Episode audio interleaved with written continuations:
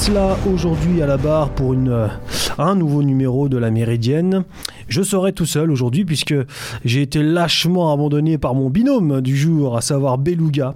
Non, non, je vous rassure, il est simplement malade. Voilà, voilà. S'il nous écoute, nous l'embrassons. Soigne-toi bien, mon cher Beluga. Et donc, je serai seul aujourd'hui pour passer à la questionnette mon invité du jour, euh, à savoir Mathieu. Bonjour Mathieu. Bonjour. Mathieu, euh, alors, je vais te tutoyer. Pour que- Tutoie-moi. euh, voilà, parce que nous nous connaissons bien depuis maintenant euh, plusieurs années pour que les auditeurs comprennent ce tutoiement qui n'est pas euh, mon- dans mon habitude. Euh, Mathieu, tu es euh, ancien secrétaire départemental du Front National Exactement. et du RN, parce que tu as vécu Alors, la non. transition. Non, non, non, j'ai j'ai pas vécu la transition Ah bon en tant que secrétaire départemental. Ah oui, d'accord. Secrétaire départemental, d'ailleurs, est une ancienne appellation qui était propre au Front National. Ah bon, d'accord. Ouais. Ah d'accord. Bon. Le- les- les- les- ce qui est devenu après les secrétaires départementaux euh, sous le Rassemblement national s'appelle maintenant des délégués départementaux, D'accord. donc des DD. Ancien euh, des DD. Ancien euh, ancien euh, élu régional, la, le centre Val-de-Loire, région Centre Val-de-Loire. Exactement. conseiller municipal de la ville de Châteauroux, pour lequel euh, également tu avais fait une, une campagne électorale à la municipalité de, de Châteauroux. Euh, donc couleur. voilà. Donc Mathieu, euh, tu es un ancien euh, cadre du RN et Front National. Oui, voilà. Voilà. Principalement du Front national. Pourquoi je, pourquoi je, je, je- je spécifie et précise bien ces choses-là? Parce que cette transition, on va également en parler, puisque ce qui nous intéresse dans cette émission, cher Mathieu, chers auditeurs, c'est de, de revenir avec toi sur le parcours du cadre de, de ce parti politique, mais également sur le parcours d'un militant. Mhm. Voilà, on pourrait presque pratiquement nommer cette émission le carnet de bord d'un militant. euh, Alors, militant quoi, militant quoi Identitaire Nationaliste? Oui, plutôt identitaire plus que nationaliste. Euh, cela dit, en, en- en partant du, du principe que, euh, effectivement, mon, mon- mon combat ça va se, se- se placer dans le, au niveau du cadre national, parce que, à mon sens, euh, les nations étaient le, le meilleur échelon pour pouvoir mener à bien ce combat-là. Parce que, à vouloir être trop large, c'est-à-dire en, en- en menant un combat à l'échelle européenne, comme certains peuvent le faire, et légitimement, c'est pas la question, mais euh, je crois que ça, ça- ça mettait trop de distance entre le militant et euh, la zone géographique à laquelle il voulait que- qui, qui voulait défendre. Donc Ah. la nation permettait d'avoir ce, ce juste équilibre, à mon sens. Euh, après, on peut en discuter parce que pas forcément, euh, au fil des années, c'est pas forcément ce, ce qui ressort comme étant le meilleur échelon, mais en tout cas, c'était initialement mon, cheminement et ma position. Alors, euh, effectivement, on va, on va revenir sur tout ça. Euh, pour dresser un rapide sommaire de cette émission, donc revenir sur ton parcours euh, qui a commencé dès les années 2000 pour t'emmener jusqu'à être cadre de ce parti politique. On va essayer de comprendre ensemble donc ce, parcours, ce cheminement intellectuel et même voilà, ce cheminement intellectuel et, l'engagement qui- qui en découle. On va revenir et c'est l'occasion aussi pour nos éditeurs de comprendre quel est le rôle de- des régions, des départements, d'un élu euh, local, euh, quel est euh, le rôle d'un élu local au sein de ces hémicycles, mais également comment s'articule l'organisa- l'organisation d'un parti politique à l'échelon local, mais forcément aussi national, puisque bah, on va le voir, il y a des directives qui découlent hein, directement de Nanterre en l'occurrence, ou anciennement de Saint-Cloud jusque dans toutes les régions de France. On va donc comprendre euh, l'organisation interne, mais et, voilà, on va, on va revenir aussi sur les relations que, que tu as pu avoir avec les autres partis politiques, avec nos ennemis euh, politiques. Et euh, pour clôturer, euh, pas pour clôturer, mais en tout cas pour euh, en troisième et dernier chapitre, euh, ce qui sera également intéressant, c'est de, se poser la question. Et je te demanderai la, la question très directement, Mathieu. Est-il intéressant pour nos auditeurs et pour les militants qui nous écoutent de s'engager dans cette voie-là de la politique locale? Est-ce une voie à suivre? Est- Est-ce une voie à conseiller? Ou alors est-ce qu'il faut au contraire s'en éloigner euh, le, plus possible.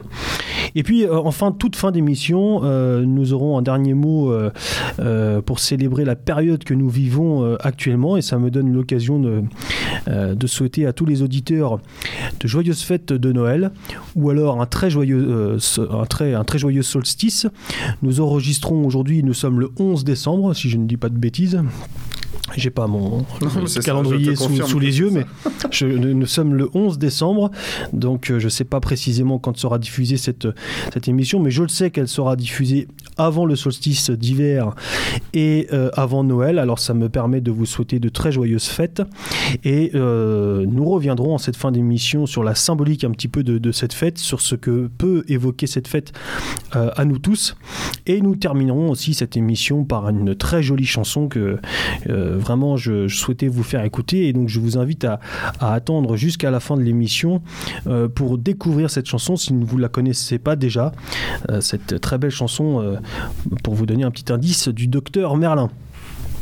Alors, rentrons vite. Alors, oui, pardon, avant d'entrer dans le vif du sujet, une petite annonce concernant euh, la radio.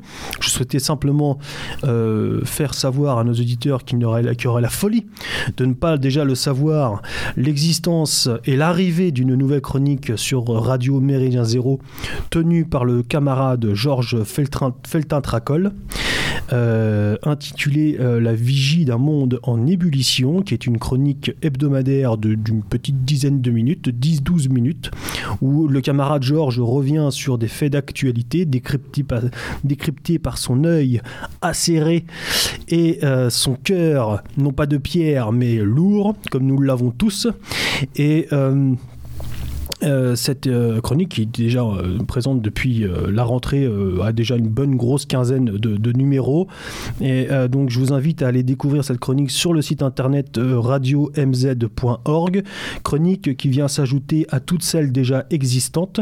Il y en a de nombreuses tout comme il y a de très nombreuses émissions. Depuis maintenant plus de 10 ans que Méridien Zéro existe. Nous avons plus de 800 peut-être même 900 émissions chroniques sur le site internet. Ça donne donc un petit peu de matière à travailler.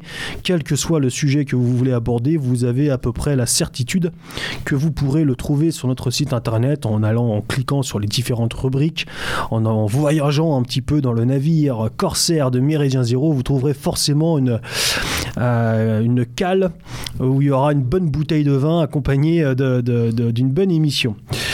Voilà, euh, cher Mathieu, entrons dans le vif du sujet. Euh, donc euh, le parcours de ce militant donc identitaire, hein, c'est ce que c'est comme ça qu'on va te définir, qui commence donc dans les années 2000, sauf erreur de ma part. Oui, c'est ça. J'avais une vingtaine d'années. Euh, alors, pour être honnête, je, je, suis plutôt réceptif à toutes ces thèses de ce qu'on appelle vulgairement l'extrême droite, entre guillemets depuis un peu plus jeune que, mes 20 ans quand même. On va dire euh, que ça me mène au début de l'adolescence. Et que parallèlement, j'avais aussi un autre grand intérêt qui était celui de la musique et précisément d'un certain type de musique qui était euh, le métal et en l'occurrence plus exactement encore le black metal. Donc tout ça black metal euh, qui a fait l'objet déjà d'une émission précédemment sur Méridien Zéro. Euh, ce, courant musical. Oui, exactement, qui est vraiment un courant musical qui, qui contrairement à d'autres à d'autres mouvements peut-être euh, propres au métal s'inscrit vraiment dans une démarche identitaire justement. Euh, quand on voit des, enfin c'est pas le sujet donc je vais aller très rapidement là-dessus, mais des, des, des, groupes de black metal de gauche, ça n'a aucun sens. Donc bon, je, je, ferme ici, je ferme ici. Ça c'est fait. Oui voilà, je ferme ici la parenthèse. Euh, tout ça pour dire pourquoi je précise ça, pour dire que initialement je n'étais pas du tout ouvert à un discours politique venant d'un parti politique qui pour une partie au moins, euh, était apparenté à du catholicisme traditionnel.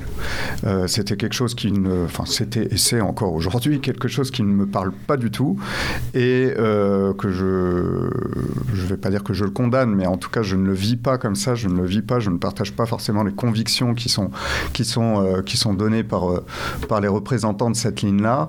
donc voilà, c'était pas quelque chose de dîner, si vous voulez, de, de de partir vers ce, vers ce type de partie-là. Donc il a fallu creuser un petit peu. Donc à un moment, euh, je me suis dit quand même, la situation, elle m'agace profondément. Euh, la vie telle que je la vois, donc je la voyais au lycée, je la voyais après dans. Là, on dans- est à quelle date, là, à peu près? On, on est dans les années 99-2000. Euh, donc, il a fallu à un moment que je me dise, ok, je me pose, je regarde un peu ce qui existe en offre électorale, que- quels sont les partis euh, qui existent et est-ce qu'il y en a un dans lequel je pourrais euh, accepter de m'engager? Ne serait-ce que en termes de militants, parce que là, vraiment, c'est en termes de militants que je, que je, que je m'engage et pas avec des arrière-pensées de prendre des responsabilités. Moi, ce qui m'intéressait, c'était peut-être de prendre euh, un quartier de, de, de la ville où je résidais et puis de pouvoir en faire une zone, c'était un peu euh, à la mode à un moment, de, une zone FAF, entre guillemets. C'est-à-dire Mm. qu'il n'y avait pas moyen qu'il y ait des, des, des opposants politiques. Donc j'ai regardé ça, euh, j'ai pris les flyers, j'ai pris contact avec les partis. Il n'y en avait pas 10 000, il y en avait deux. À l'époque, il y avait le Front National et il y avait le Mouvement National euh, Républicain de Bruno Maigret. Euh, Suite à leur scission en 98. La Exactement. scission de Bruno Maigret du Front National qui s'en va et qui crée son parti, le MNR. Exactement. Et, euh, et à partir de là, donc j'ai regardé les documentations, les flyers. J'ai donc, comme je l'ai dit, j'ai pris contact avec avec des fédérations, fédérations qui étaient dans les dans les Yvelines à l'époque. Et euh, 呃 assez rapidement, je me suis rendu compte, alors à tort ou à raison, hein, encore une fois, j'avais, même pas 20 ans, et, mon entourage aidant, on s'est orienté vers le MNR et le MNJ, c'est-à-dire le mouvement jeunesse du MNR, plutôt que vers le Front National. Précisément pour ce que euh, j'ai abordé euh, au début, c'est-à-dire euh, l'ouverture à, à un- à une spiritualité, ou en tout cas à une approche païenne des choses. Au MNR, il y avait quand même quelqu'un qui, qui, qui pèse lourd dans, dans notre mouvance, Jean-Yves Le Gallou. Euh, il, y avait, euh, il y avait Vial de Terre et Peuple qui était au MNR. Euh, donc on se sentait un peu plus représenté qu'on ne pouvait l'être au Front National. Ou au Front National. à Qui elle cette avait une étiquette. hein, Oui, pardon. Oui, voilà. Un peu à plus cette catho. époque-là, exactement. euh, on va dire que les Plus bourgeoise aussi Exactement, les catholiques euh, traditionnalistes ou, euh, et effectivement un peu plus bourg- les, les- les personnes un peu plus bourgeoises étaient restées au Front National fidèles à Jean-Marie Le Pen, alors qu'il y avait eu cette tendance, la néo-droite, quelque part, qui était partie avec Bruno Maigret. C'est c'est cette tendance-là qui, qui nous parlait plus à l'époque et euh, dans laquelle on s'est engagé. Donc euh, via le MNJ, euh, ça m'a permis de rencontrer des, des- des gens qui aujourd'hui font des belles carrières politiques. Je pense notamment à Nicolas B, euh, donc au Rassemblement national aujourd'hui, mais euh, qui lui est, est catholique en, en l'occurrence. Mm. Mais euh, peu importe. Oui, parce que ça n'empêchait pas d'avoir des catholiques quand ah, même non, non, hein. tout à fait. J'en fais pas une guerre de religion, hein, mais c'est juste pour, pour situer à l'époque où vraiment je, ça, ça faisait partie des critères im- importants à mes yeux. Et tout ça pour dire que donc de 2000 à 2002, je milite pour le, le MNR. Il y a les présidentielles de, de 2002, donc. euh, Bruno Maigret est candidat, Jean-Marie Le Pen est candidat, donc on se retrouve à une situation qu'on pourrait peut-être euh, voir aujourd'hui sous un angle différent avec euh, Marine Le Pen et Zemmour. Ouais. On en parlera à la fin. Ou- Oui, ou on reviendra. Effectivement, j'avais oublié de le dire, mais ce sera intéressant aussi d'avoir un petit peu tes impressions euh, sur la situation de, de- de- de- comment de, des élections présidentielles à l'heure où, nous parlons. Mais, Mais- effectivement, on reviendra un petit peu là-dessus. Voilà, en tout cas, on avait deux candidats pour deux candidats sérieux, c'est-à-dire deux candidats de, de notre mouvance, parce qu'effectivement, à chaque élection présidentielle, on voit qu'il y a toujours un candidat plus ou moins euh, télécommandé euh, qui, qui vient parasiter, mais en général, Genre euh, Philippe de Villiers? Voilà, De Villiers, Dupont-Aignan. Alors, je veux bien que lors des dernières présidentielles, il, il se soit allié au second tour à Marine Le Pen, mais bon, c'était pas sa première élection présidentielle. à Mais pour Dupont-Aignan. 2002, je crois que bah, Dupont-Aignan n'y était pas. Non, non, non, non. sauf erreur de ma part. Non, non, il y avait de pas. Villiers éventuellement qui était un petit peu là pour parasiter. Enfin, qui avait, euh, même s'il n'était pas là pour ça, c'est eu le- c'est ce que ça a Bah, eu disons euh, que comme en- effet. en 2002, il y avait vraiment ce- cet aspect match euh, entre euh, Jean-Marie Le Pen et Bruno Maigret. Bon, le match a été vite plié puisque Ah oui. Jean-Marie Le Pen qualifié au deuxième Ouais, tour face à, à Jacques Chirac et que euh, Bruno Maigret ne fait pas 5%. Euh, donc bon, voilà. les électeurs ont choisi, Euh, il n'y a pas eu photo. Euh, du coup, on s'est retrouvé sur un deuxième tour un peu surréaliste. Hmm. Et que je regarde d'excellents souvenirs de ce deuxième tour. Ah, et donc je la quinzaine, euh, franchement, la tout le monde Les se souvient. La de la quinzaine haine. de la haine. Ah, tout le monde, tout, euh, tout militant aujourd'hui, euh, Ah, bah, euh, ayant vécu cette période-là, quel que soit son âge, se souvient de cette quinzaine-là où il y a eu un véritable vent d'espoir, même si mathématiquement il y avait pratiquement aucune chance. Toutefois, quelle jubilation ça. de voir la France trembler devant le diable. C'est ça, exactement. De voir, Jean, de voir Lionel Jospin euh, se barrer, enfin, pleurnicher, pleurnicher. euh, pleurnicher, oui, oui, non, c'était la quinzaine. Et je, je connais même, s'il m'écoute d'ailleurs, je, je le salue, je connais même aujourd'hui des amis, des, des militants euh, fidèles et, et- et très très dévoués qui, pendant la quinzaine de la haine, comme elle a été surnommée, participaient aux manifestations anti-Jean-Marie Le Pen, comme quoi tout le monde évolue. Oui. Lord Sergei, si tu m'entends. Et, euh, et euh, ouais, c'était vraiment euh, le, f- le, fa- le fameux 21 avril 2002. Oui, mais, mais effectivement, très belle comme, tu dis, comme tu dis, euh, ça a engagé, ça, ça- ça a généré un espoir, mais finalement, le plus important n'était pas tant l'espoir de l'emporter, parce que effectivement, tout le monde savait qu'on n'allait pas l'emporter.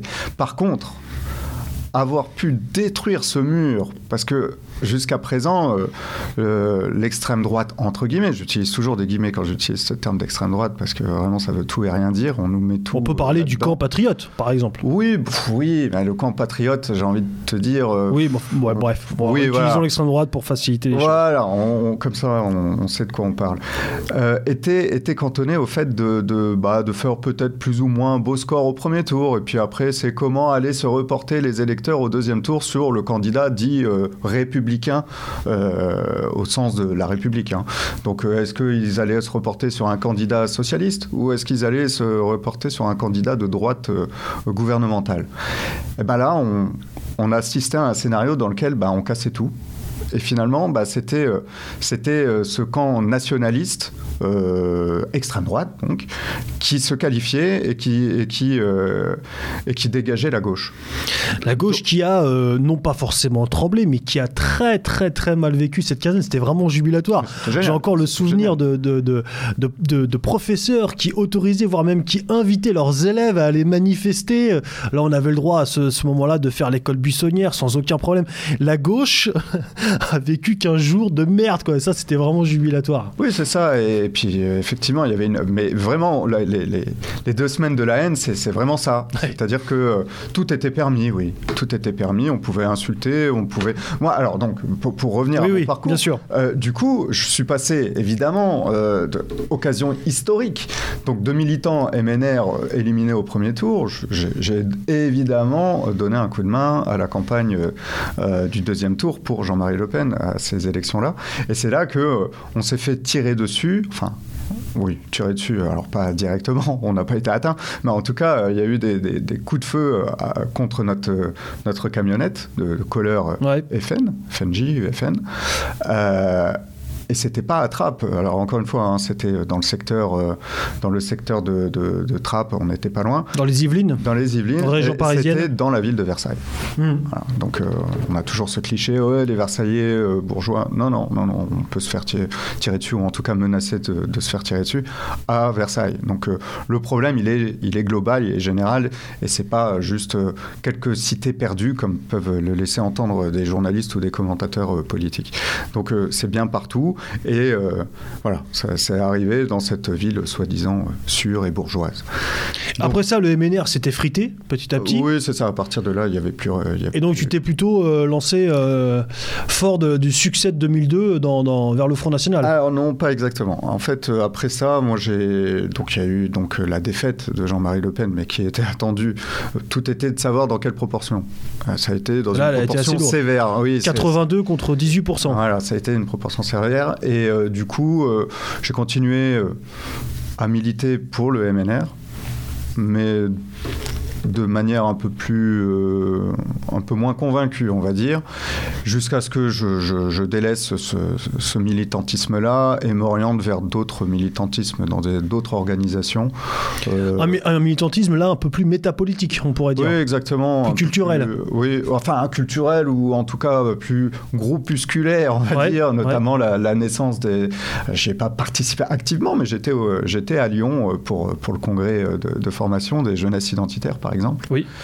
ça, c'était suite à la dissolution, je crois, de l'unité radicale. Voilà, suite. Alors, dissolution d'unité radicale, attentat attentat, oui, appelons ça comme ça, euh, de Maxime Brunery en, euh, contre Jacques Chirac. Contre Jacques Chirac. Euh, Dissolution d'unité radicale et bah, derrière, la nature a horreur du vide, donc il fallait bien refaire quelque chose.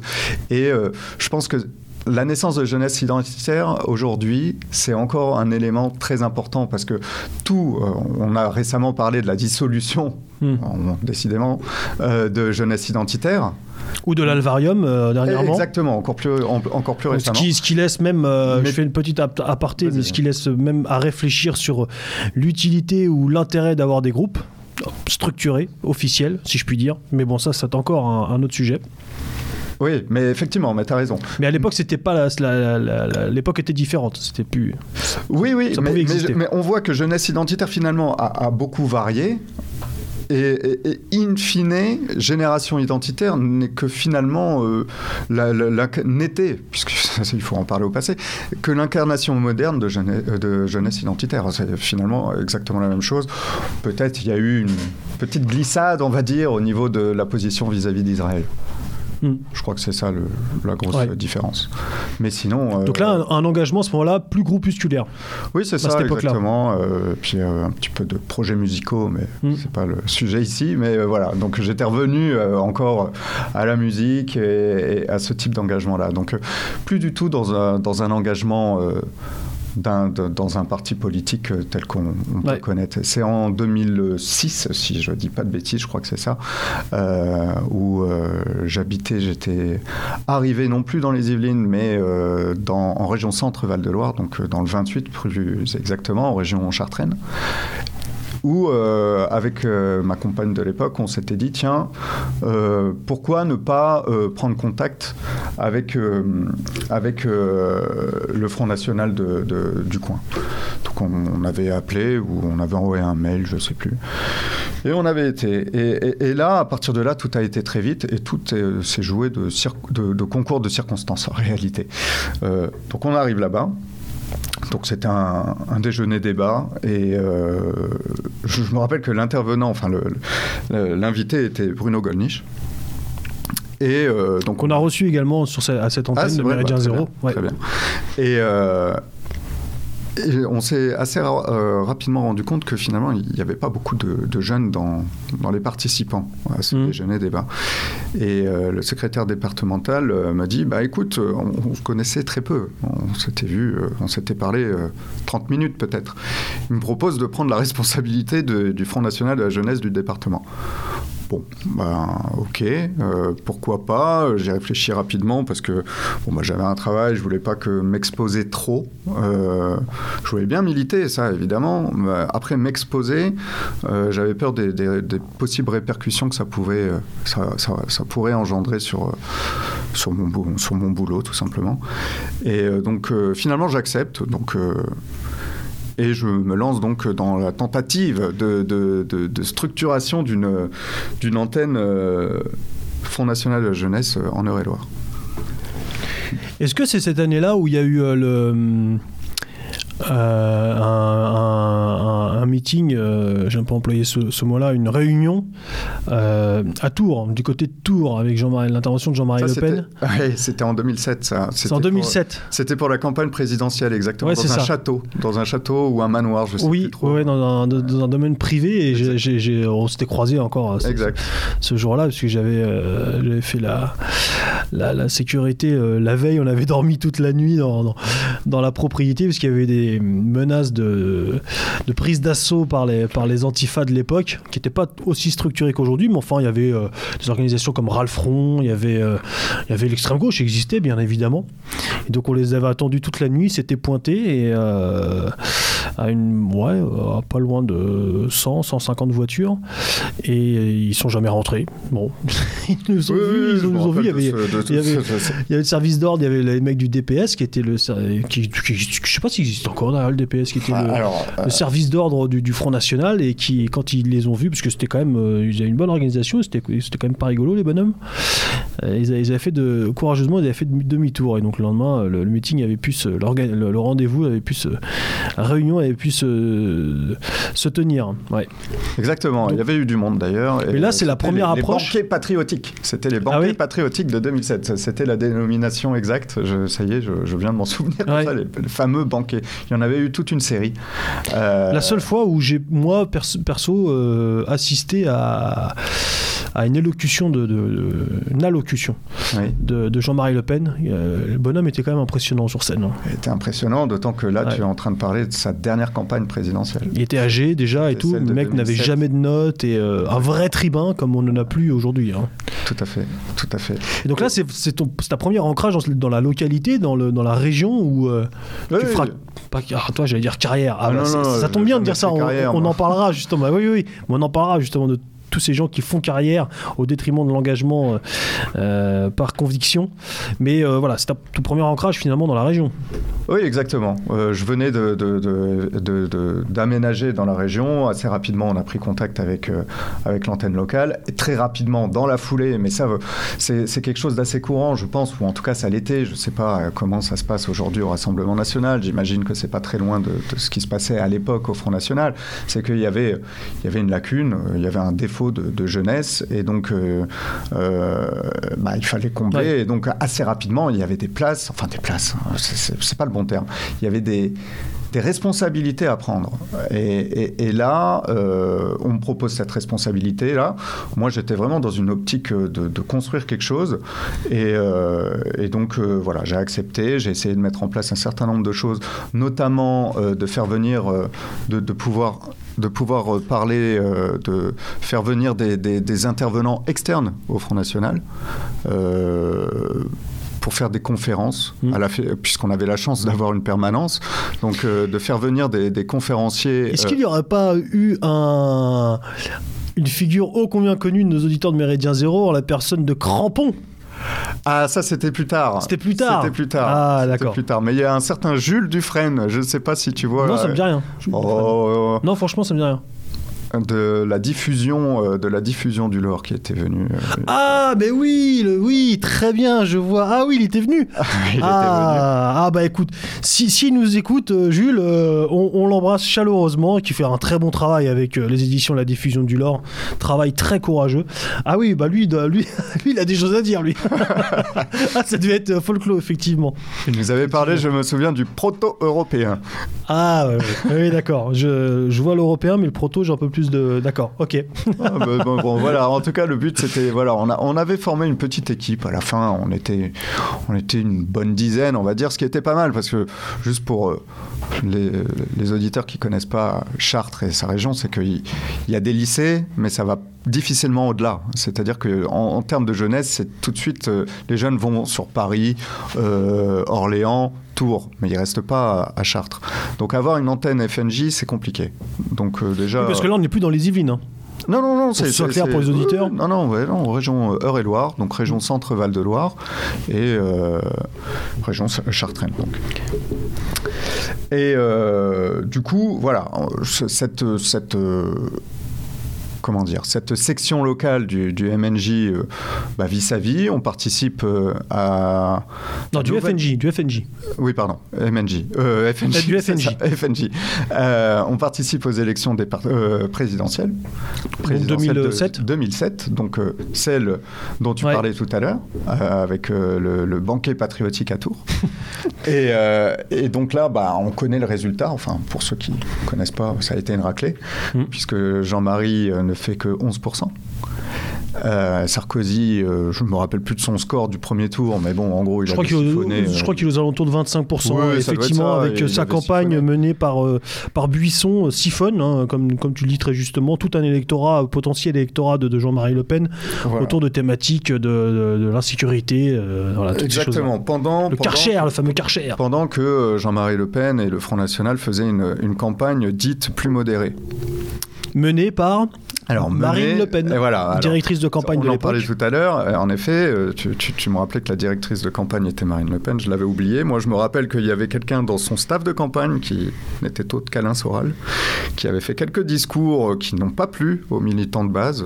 Qui avait écrit des discours. Écrit, oui. Qui avait écrit les discours pour Jean-Marie Le Pen, ouais, et qui n'avait pas plu. Le fameux discours de la dalle d'Argenteuil. Exactement, avec euh, les Français de. Un, discours assimilationniste euh, qui pourrait très peut sans doute très bien plaire, le discours anti, je sais plus, mais à, Zemmour, mais qui à l'époque, l'assimilation, l'intégration au sein du Front National n'avait pas lieu d'être. Hein, euh, bah, disons que ce discours-là, ce discours-là faisait l'éloge de l'intégration et non de l'assimilation. Oui. Et ça, c'est un vrai problème, parce que autant euh, l'assimilation est quelque chose qu'on peut encourager, mais qui nécessite qu'on ait la maîtrise des flux.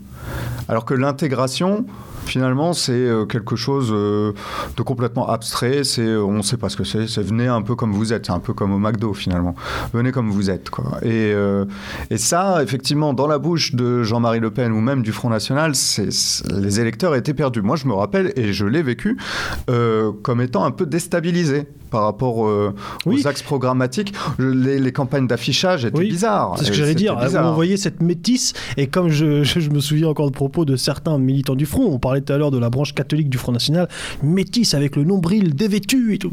ça, ça, a choqué, ça a choqué pardon, bah, euh, beaucoup, beaucoup de militants du Front. Métisse, quoi, voilà. Ben, euh, oui, oui. Alors là, il y avait, en l'occurrence, il y avait les deux. Ah Elle était métisse et dévêtue, trop en tout cas à ses yeux. Mais vous voyez pour la première fois, effectivement, une métisse euh, dans une, euh, sur l'affiche ou, de, ou même un organe de propagande du Front National, c'était du jamais vu.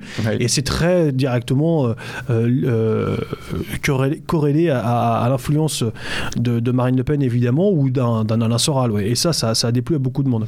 Oui, oui, il y avait vraiment. Et, donc tout ça peut expliquer que le résultat, le résultat de, de seulement 11%. Et donc passer l'élection Passer l'élection, on voit que les législatives euh, ben, sont dans la, vont, dans la, vont dans la continuité. C'est-à-dire qu'il euh, il y a toujours cette règle, enfin cette règle, c'est pas une règle absolue, mais souvent, euh, le score au présidentiel du candidat du Front National est suivi par des élections législatives pour lesquelles les résultats sont en deçà du résultat.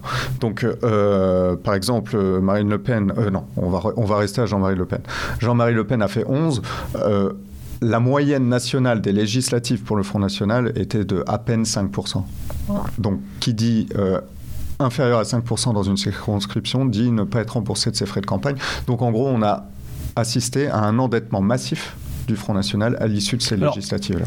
On va avancer maintenant assez rapidement sur ton parcours jusqu'à arriver euh, euh, dans, les responsabilités qui ont été les tiennes et qui nous intéressent bah, peut-être un petit peu plus particulièrement. On y vient justement là rapidement, on y vient rapidement puisque en 2009, euh, donc dans la continuité, on survit, on survit avec la dette.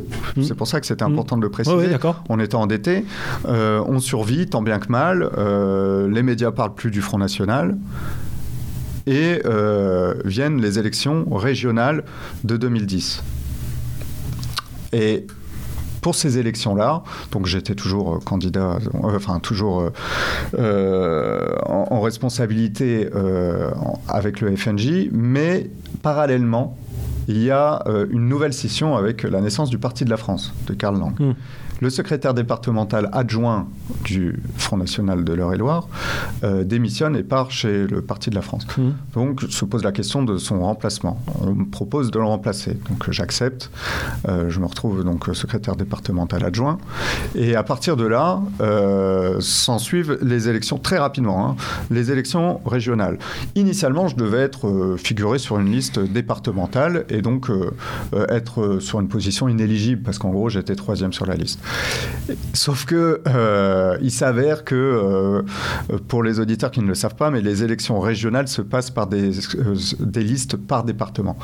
Et sur le département de l'Inde, donc de l'autre côté de, la région, puisque l'Eure-et-Loire est au nord et l'Indre est tout au sud, il y avait une tête de liste du Front National hein, qui faisait un peu des siennes, puisque il avait en charge d'aller chercher des, des, colistiers et des colistières, et que visiblement, il y avait eu quelques plaintes de dames qui, euh, qui par rapport à lui, sur ses méthodes de recrutement. Voilà. Ah. Donc, donc euh, quand ça s'est su, évidemment, euh, la tête de liste régionale avait, avait coupé court, et, et Jean-Marie Le Pen lui-même avait dit il est hors de question que cet homme-là reste, reste tête de liste, donc il faut le remplacer. Donc là, à nouveau, légitimement, entre guillemets, on m'avait proposé de, de, prendre la place. Là, j'avais vraiment beaucoup réfléchi parce que euh, autant avoir euh, participé, être cadre local, euh, organiser une fédération, etc. Je, pouvais le faire sur mon, mon, temps personnel, évidemment, de manière relativement discrète euh, sans avoir de conséquences euh, publiques, entre guillemets, et donc pas de répercussions possibles sur mon travail, autant euh, s'engager en tant que tête de liste départementale, ça voulait dire probablement, enfin pas, probablement, mais possiblement être élu. là, je changeais d'univers, entre guillemets. Donc j'ai quand même pris le temps de la réflexion. Et euh, finalement, j'ai accepté. Et euh, donc, je suis parti euh, pour faire des navettes entre chez moi, la région chartraine et, et, et l'Indre. Et, et, monter une liste. Parce que quand je suis arrivé, il s'est avéré que ben, mon prédécesseur, visiblement, était bien occupé, mais pas à monter la liste. Donc, oui, non, mais voilà. Donc, il a fallu la monter dans un hmm. temps assez, assez restreint. Là où il y avait encore la, il y avait déjà la parité à l'époque? Oui, oui, il y avait la parité. Obligatoire. ça, c'est une euh, vraie tannée. Hein, c'est quoi C'est 50 personnes, je crois? Ah non, non, non. Alors attention. Euh, là, sur un département, euh, tout dépend, tout dépend du département, du nombre d'habitants de ton département. Oui, d'accord. Donc moi, j'avais une dizaine de personnes à trouver. Sauf que, très bien, mais j'arrive dans une fédération qui est meurtrie. Une fédération, je rappelle, partie endettée, qui n'a plus d'adhérents, qui n'a plus rien. J'arrive dans l'Indre, je, je, ne mens pas en disant qu'il restait moins d'une dizaine d'adhérents à jour de cotisation. Donc en gros, il n'y avait rien. C'était le désert. Il n'y avait plus de FN dans ce département. Voilà. Donc euh, il a fallu remettre tout ça d'aplomb.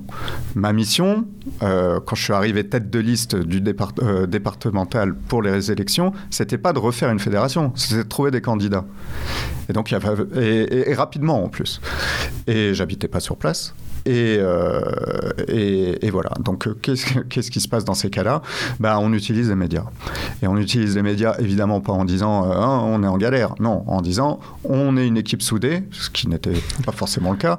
Et on est une équipe soudée. Si vous êtes de bonne foi et de bonne volonté, venez nous rejoindre parce qu'on a besoin de toutes les bonnes volontés pour y arriver.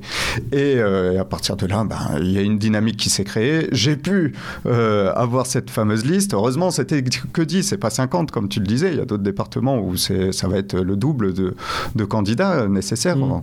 Encore une fois, le département de l'Indre est un petit département en nombre d'habitants. Euh, donc euh, voilà, ça, ça a été quelque chose. Euh, premier gros coup de stress, on va dire. tout de suite dans le bain. Exactement, avec des journalistes derrière bah, qui sont dans l'attente, qui font alors c'est quoi vos propositions? Alors que toi, tu es juste en train de stresser parce que bah, tu n'as pas, pas, pas, tout le monde en fait. mais il faut faire bonne figure, il faut dire non, tout est sous contrôle, faire croire, entre guillemets, qu'il y a une, une équipe prête, euh, prête à être élue.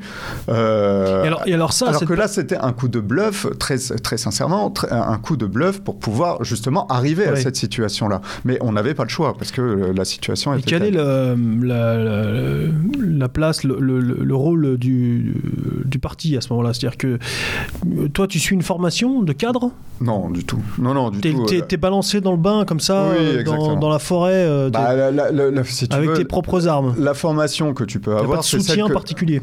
Non, la formation que tu peux avoir, c'est celle, c'est celle que tu as que tu as acquise euh, dans le passé quand j'étais euh, secrétaire départemental adjoint, euh, responsable du FNJ, etc. Là, tu es déjà, en, tu es déjà face à des mmh. médias, etc. Donc voilà, tu, tu, tu, apprends quand même. formation sur le terrain. Exactement, il n'y a pas de formation théorique et j'ai envie de te dire. Il n'y a pas d'école de cadre vraiment non, proprement et quand bien même il y aurait, je pense qu'elle ne serait pas forcément. Alors, ça serait toujours un, plus, hein, euh, évidemment. Ça serait toujours un plus.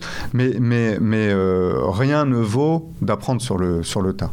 Rien ne vaut ça. Donc c'est quoi? C'est tout simplement ce que tu entends dans les discours entre les différents cadres. Tu t'imprègnes un petit peu de l'état d'esprit, de la mentalité du parti. Tout à fait. Sans même forcément s'en rendre compte. Tout à fait. Et naturellement, on la répercute, on la reproduit quand vient ton tour. Exactement. Mais je pense que là, tu as parfaitement résumé. C'est exactement ça. Et, euh, et, du coup... Euh, pour, pour euh, je, me rappelle très bien de ça, on a, on a pu finalement juste boucler la liste.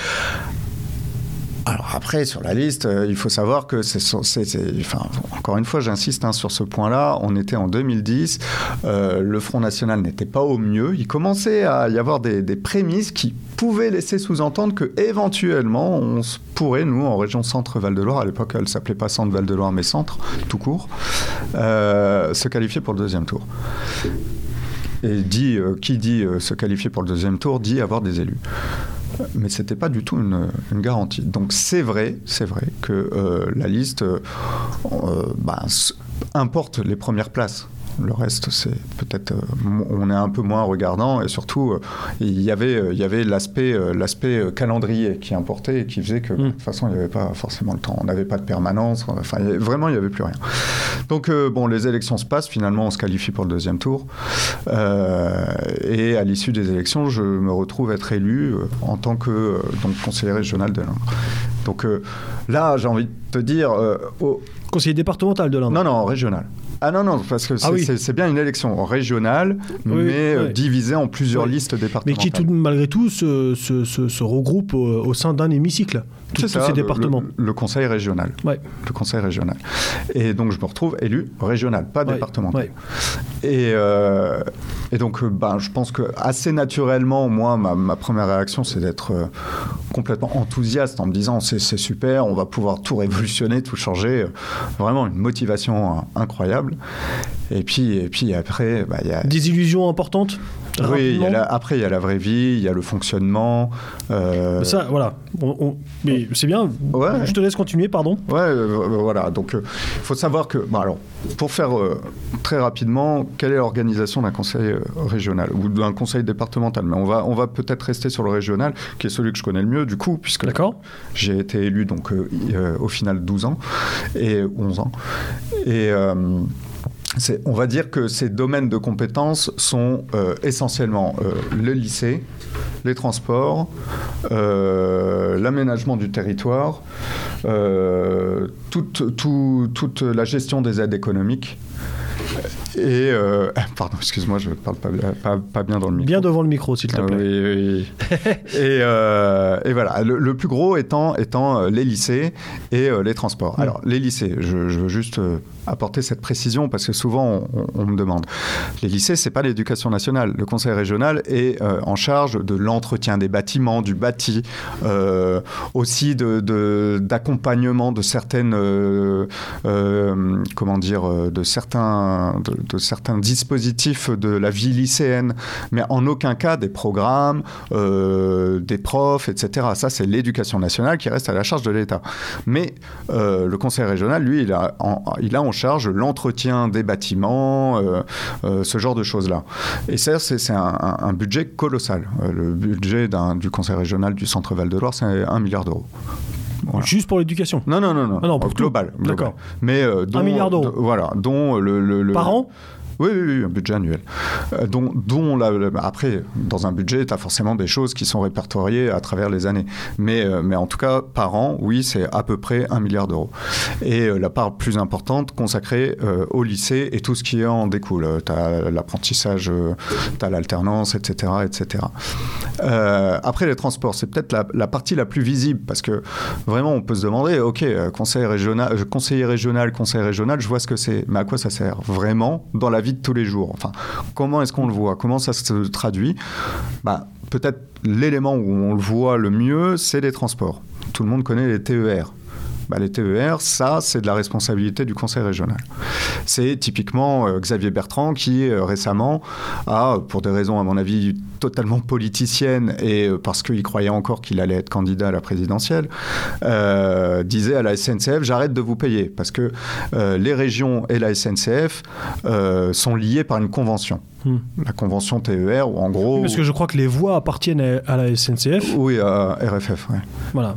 Et, euh, mais effectivement, ça c'est, euh, c'est- si tu veux, entre le conseil régional, le- le- la, la collectivité et euh, la SNCF, il y a une convention qui, prévoit toutes les clauses, qui dit, euh, voilà, nous on veut euh, tant de trains, alors ça va pas jusqu'aux heures, parce que les heures de desserte, ça c'est la SNCF qui gère, c'est elle qui, c'est son, son cœur de métier, c'est son travail, c'est pas celui du conseil régional.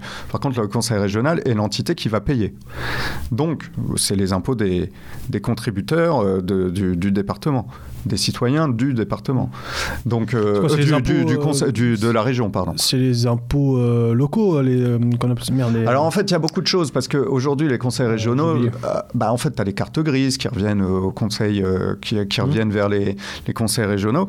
Mais essentiellement, clairement, aujourd'hui, les conseils régionaux reçoivent leur financement de l'État à travers les dotations. C'est tout un, mécanisme qui d'ailleurs pourrait et devrait être vraisemblablement remis en question. Euh, d'ailleurs, petite parenthèse, euh, le fonctionnement même des conseils régionaux départementaux a été remis en question par la loi NOTRe, donc euh, nouvelle organisation du territoire, qui a été votée en 2015 et qui, donc sous Hollande, et qui faisait suite à la proposition de création de collectivités territoriales, donc Hmm. Qui, impliquait la suppression des conseils régionaux et départementaux, et ça c'était sous Sarkozy. Donc François Hollande, quand il a récupéré ce, ce projet de Sarkozy, a dit non, non, moi je veux pas de conseils, euh, de conseils territoriaux, je veux conserver les conseils régionaux et les conseils départementaux. Euh, par contre, on va faire un truc avec un transfert possible de compétences, euh, l'augmentation du communauté de communes, communauté d'agglomération, etc. le conseil général?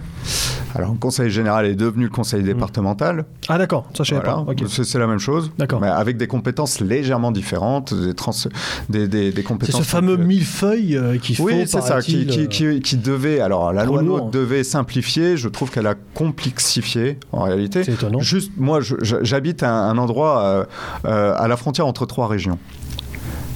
Euh, eh bien, aujourd'hui, avec euh, via la loi NOTRe, il y a des villes communes qui appartiennent à une région, mais qui vont appartenir à une communauté d'agglomération euh, euh, du- d'une ville d'une autre région. Donc, en gros, ça se, ça s'entrecroise et ça devient ingérable. On ne sait plus qui est qui finalement. Alors, on a compris quelle peut être l'utilité d'un conseil régional. Bah, D'une voilà. région. Euh, Ça, ça se voit essentiellement à travers les TER. Oui. Mais sinon, je pense que euh, c'est beaucoup de beaucoup de, de vent en réalité. Bah. beaucoup de vent qui coûte très cher. C'est du vent très cher. Il y a des soutiens aussi peut-être à des euh, activités, des, des- des- des événements euh, artistiques, euh, culturels, à des Oui, associations. Il y a des choses qui sont votées aussi pour ça? Alors oui, alors oui, j'en reviens, pardon, excuse-moi, euh, à l'organisation en lui-même, euh, en elle-même d'un conseil, euh, du fonctionnement entre guillemets, Ouais. d'un- conseil euh, régional. En fait, t'as- t'as- on va dire trois échelons. Je simplifie, hein. trois échelons. Tu as les, conseils, les, les- les commissions thématiques. C'est-à-dire tu vas avoir la commission transport, tu vas avoir la commission euh, aide économique, tu vas avoir la commission euh, euh, lycée, voilà, à laquelle, sont rattachés l'ensemble des élus. C'est-à-dire que chaque élu euh, se voit affecté à une ou plusieurs commissions thématiques. Ces commissions-là se réunissent une fois par mois. À l'issue de la, réunion de ces commissions a lieu la commission permanente, qui se réunit elle à huis clos. Donc euh, les médias ne sont pas euh, autorisés à intervenir. Alors ça dépend des régions, mais souvent c'est à huis clos. Et, euh, et qui traite, qui vote tous les rapports courants. Donc c'est les, les- les rapports de, de, de- qui, du- les rapports du, du mois. En gros, le, rapport- le, le conseil régional apporte tant de subventions à telle organisation, à tel, à tel événement, etc. Donc ce que tu disais. Et à partir de là, effectivement, euh, moi été membre d'une d'une commission permanente. Et en commission permanente, effectivement, il peut y avoir, euh, notamment à travers les CAPASO. Alors, CAPASO, je ne sais pas si tu sais Non. ce que c'est. CAPASO, Asso, c'est enfin, du jargon effectivement, mais c'est du, en gros, c'est du, on subventionne des emplois, des, pas des, emplois des, emplois, des emplois aidés et des emplois associatifs, hein, souvent associatifs. Pour les jeunes défavorisés. Alors là-dedans, bah, tu peux trouver tout et, n'importe quoi. C'est tout. il faut savoir que nos adversaires, enfin moi je les appelle pas des adversaires, mais des ennemis. Nos ennemis politiques sont, sont, sont pas idiots évidemment. Donc ils vont mettre de l'acceptable, beaucoup d'acceptable et un petit peu d'inacceptable. Mais c'est voté sous le même rapport. Donc tu peux difficilement aller chercher rapport, par, enfin euh, subvention par subvention, euh, ce qui est acceptable et ce qui ne l'est pas. Qu'est-ce qui n'est pas acceptable? Bah, Par exemple, euh, je sais pas moi. Je Quelque chose qui, si le, le, le, le citoyen de la région est mis au courant, se, se, lèverait vent debout, non? C'est ça? Oui, en tout cas nous. C'est, tu... Oui, nous, c'est-à-dire les gens du front ou les gens de chez nous Par exemple, ils vont subventionner, moi je sais pas moi, une association d'aide aux migrants. Oui. rien ne l'interdit Hein. Euh, ils ont le droit de le faire.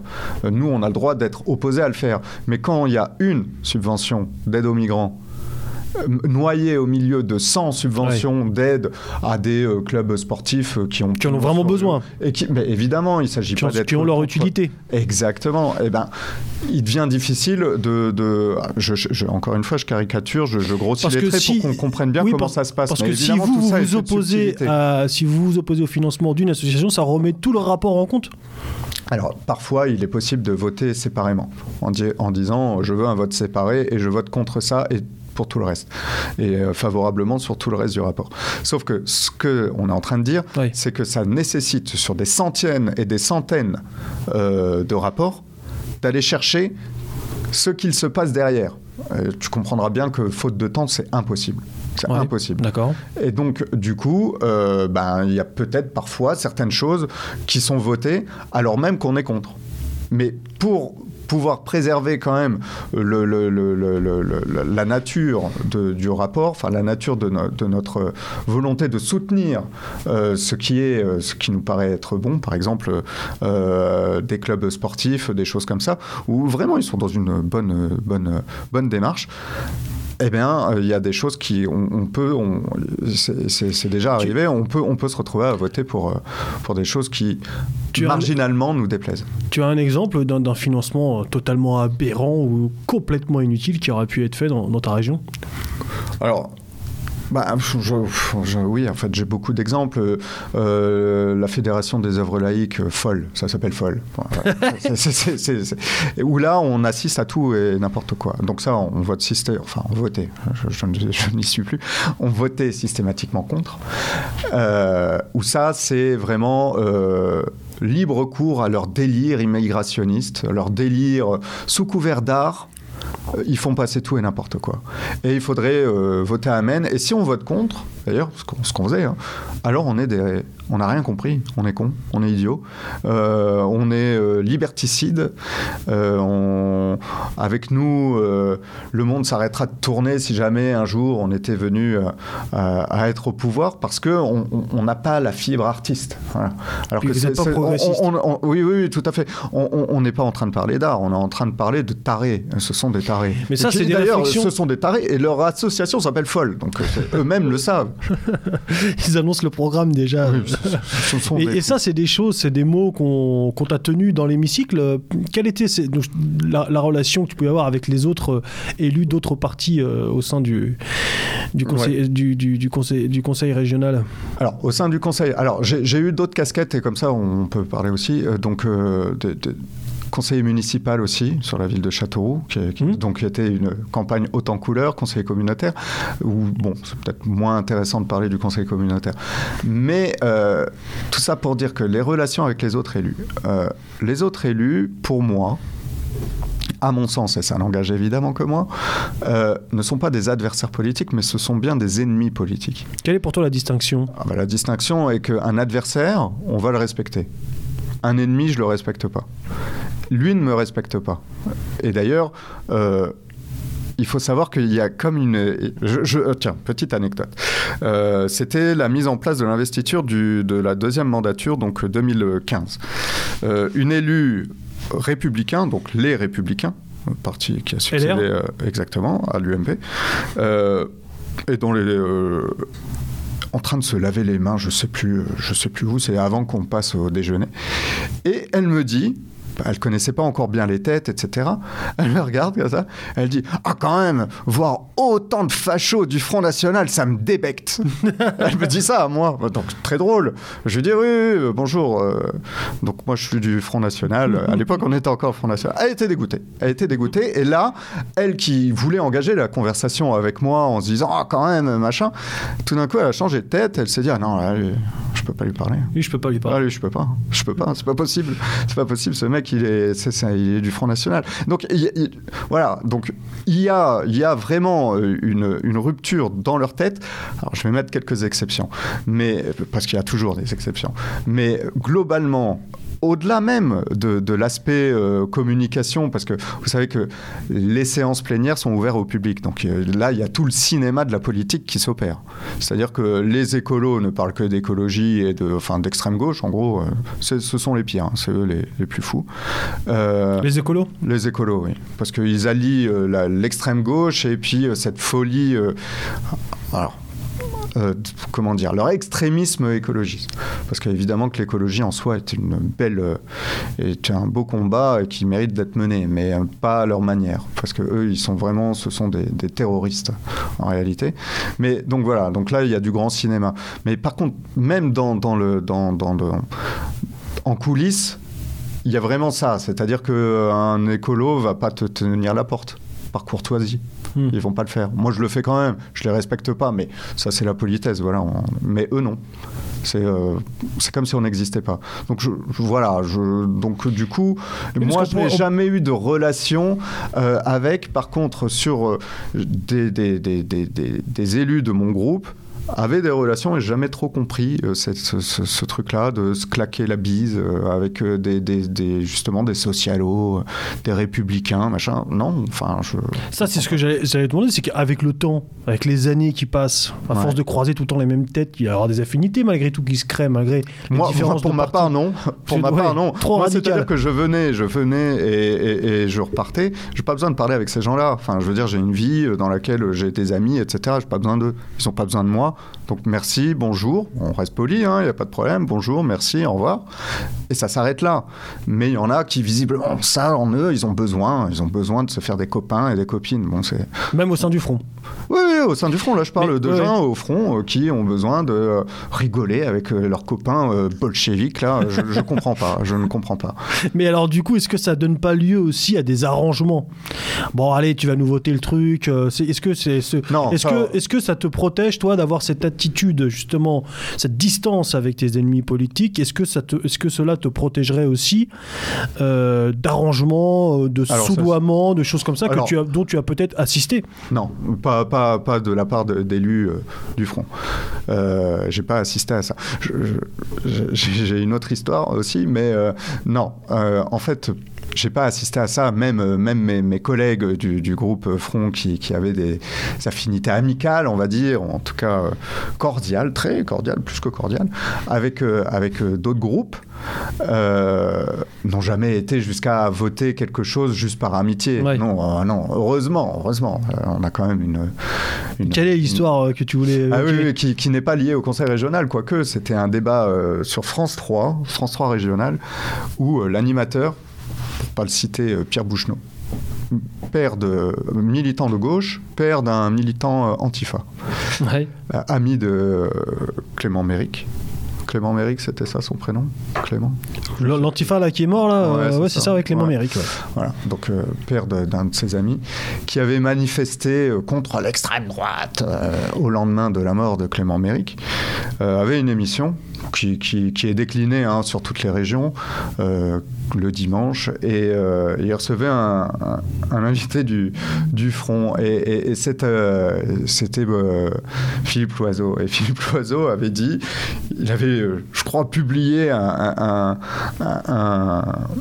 un article sur un blog comme quoi euh, Bouchenot, donc le journaliste, mm. recevait des cadeaux de la part d'Europe Écologie Les Verts pour être conciliant, conciliant pendant les débats. Enfin bon, bref, ça avait donné lieu à une plainte, mais que je, crois n'a jamais donné lieu à un procès. Mais bon, voilà, c'était pour dire que dans tous les cas, même sur, sur les plateaux télé, c'était tendu, même avec les journalistes. en l'occurrence, M. Bouchenot. C'était une question que je voulais poser. Quelle était aussi votre relation avec les médias locaux? Alors, alors il y a locaux, et, enfin, il y a locaux départementaux et régionaux. Régionaux, c'était un peu plus compliqué, notamment France 3, un hmm. peu plus dur. Euh, C'est-à-dire que concrètement, enfin, moi, c'est quelque chose, c'est une question que je me suis toujours posée. Euh, euh, t'es bon, même pas militant, tu es, responsable front. Yes. Tu arrives dans les locaux d'un journal télévisé, enfin d'un journal, d'une télévision. Comment t'es reçu là-dedans? Je suppose que la coiffeuse, la maquilleuse doit faire la gueule. Ah, Moi, je me dis que tout le monde doit faire la gueule. Ah non, non. Avoir ta tronche. Ah, pas du tout, pas du tout. Non, non, non, non, non, non. Euh, les journalistes, avec leurs convictions. Les journalistes militants, c'est une chose. Déjà, ils sont pas tous militants. Euh, et après, euh, les équipes derrière, les, les, techniciens, les maquilleuses, c'est complètement autre chose. Hmm. Donc, non, non, non. Tu es très bien reçu. Il n'y a aucun problème. Là où tu es un peu moins bien reçu, c'est quand tu tombes sur un journaliste militant, hmm. typiquement euh, Monsieur Bouchenot. Voilà. Euh, je crois qu'aujourd'hui, il s'occupe plus trop de, ce genre de choses. Mais euh, mais, mais, si tu tombes sur des. Par contre, tu vois, à l'échelle départementale, donc là j'oublie l'échelle régionale, je reviens sur l'Indre, euh, il y avait euh, les journalistes de la presse écrite, les journalistes des petites télés euh, départementales, ça, se passait bien, ça se passait bien. Après, évidemment, alors j'ai aussi dans la presse écrite, je pense que tu les connais, je ne sais pas si tu as, affaire à eux de temps en temps. Jamais. Non, jamais. Bon, c'est pareil, tu, tu, vas avoir des, des mecs de gauche un peu, un peu, un peu butés Et qui, qui, qui se voient, tu sais, ils vivent dans un monde où ils se disent qu'ils sont tout le temps euh, sous la menace de l'extrême droite. Hmm. Tout le temps, tous les jours. Ils se lèvent, ils se disent putain. La menace, c'est Putain, comment je vais me faire attaquer par l'extrême droite aujourd'hui et, donc, et donc, ils voient le mal partout. C'est-à-dire que je me rappelle, euh, pendant, les, pendant les, les, les, municipales, euh, la campagne des municipales à Châteauroux, il y avait un, un, colistier, enfin un mec qui était sur, sur ma liste du coup, qui avait un tatouage de tête de mort, tu sais, un truc un peu à la Johnny Hallyday, quelque part, j'ai envie de te dire. Un truc pas méchant, quoi. une tête de mort, quoi. Il, a vu ça, alors il a dû voir ça via Facebook, je sais pas quoi. Dans sa tête de, journaliste un peu tourmenté qui se sent accuse, euh, qui se sent tout le temps menacé par l'extrême droite dès le matin, il a vu une Totenkopf SS. Ouais. Alors que on en était loin, hein, on en était loin. Et il a voulu faire un article là-dessus. Ouais. Et donc il m'appelle, il me dit là, là, euh, là, euh, j'ai quand même, euh, vous avez quand même un colistier qui a une tête de mort. Là, j'ai du lourd. oui, Et, on m'avait aussi fait le coup, mais ça c'était dans la dans la lignée, c'est-à-dire que ça c'était le premier épisode. alors bon, ça faisait suite à un premier. C'était le, euh, le, deuxième épisode qui faisait suite à un premier épisode qui était un peu plus sérieux euh, d'un colistier qui avait un passé un peu sulfureux, on va dire. Et euh, voilà. Donc, mais qui avait un tatouage là pour le coup aussi sulfureux. Oui, qui avait la Charlemagne en gros, le logo de la Charlemagne. Mais bon, je veux dire. Alors, comment comment on se dépatouille ah. de, de, tout ça? Parce que effectivement, on voit souvent qu'il y a un peu plus, un peu moins maintenant. Ça s'est un peu calmé, mais mais ce sera sans doute le cas avec Zemmour, euh, on, voit régulièrement des photos qui ressurgissent dans les médias où on voit des, des proches, euh, donc en l'occurrence de Marine Le Pen, qui ont fait euh, des bras tendus il y a 15 ans. Quand ils avaient 15 ans, aujourd'hui ils en ont 47. Et donc on, somme, on les somme de s'expliquer. La ligne du parti, elle est assez claire. C'est tu dégages. Ouais, pas de.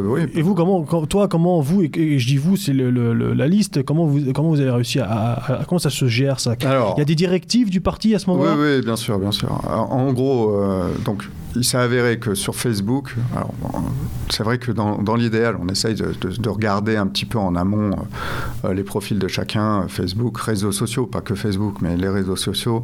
Est-ce qu'il n'y a pas des choses qui pourraient être un peu trop euh, cramées, entre guillemets? Enfin, trop cramé, ça laisserait sous-entendre qu'en en fait, on cache quelque chose. Non, on cache pas. Mais des choses un peu trop, un peu trop euh, cash, euh, voilà, et qui, qui, qui n'auraient pas lieu d'être, tout simplement. Donc, bon, là, c'est vrai que j'ai pas trop, trop fait gaffe, et euh, il y avait un tatouage, enfin, une photo d'un tatouage sur un profil Facebook. Oh mon Dieu. Et euh, qui datait un petit peu en plus, hein, d'il y a quelques années. Il n'y a pas hein. de prescription. Non, il n'y a pas de prescription. Si, il y a pas pour prescri- les- Non, il n'y a pas de prescription. Non, pas pour, Pour les, les nazis, c'est jusqu'à 100 ans. Ouais, On les traque. Voilà, et il savait en plus, là, c'est la vérité, que, que, le jeune en, question avait fait ça quand il était encore plus jeune. Il était encore jeune, mais qu'il avait fait ça qu'il était encore plus jeune et que depuis il avait évolué. Alors, ok, il n'a pas fait effacer sa photo sur son profil. Et alors, quoi? Le, tout, c'est qu'il figurait sur la liste, mais vraiment, c'était pas un dangereux nazi, euh, un couteau dans les dents, euh, dans la bouche, pardon, entre les dents, et qui allait euh, tuer euh, des gens dans la rue, quoi. Pas du tout. C'est un gars qui très sympa, très, enfin, très constructif. Enfin, vraiment, un gars bien, quoi. Et, euh, Donc quand ça se passe, qu'est-ce qu'il y a? Il y a, il y a, il y a vent de, le, non, parti de vous? non, mais d'abord, d'abord, ce qui- ce qu'il faut bien comprendre, c'est que déjà, tu te prends une douche de merde. Parce que là, on décrit finalement, on, décrit une petite crise interne. Donc, comment, comment, comment se gère une petite crise interne? Non, mais ce qu'il faut savoir, c'est que déjà, au- dès le départ, tu te prends une douche de merde et que tu ne t'y attends pas. C'est-à-dire, ça prend par un petit, un petit bout de la lorgnette, un petit article, genre euh, limite trois phrases, genre sur le site internet euh, du, du journal local. Et à partir de là, ça, dé- ça, ça- ça déroule.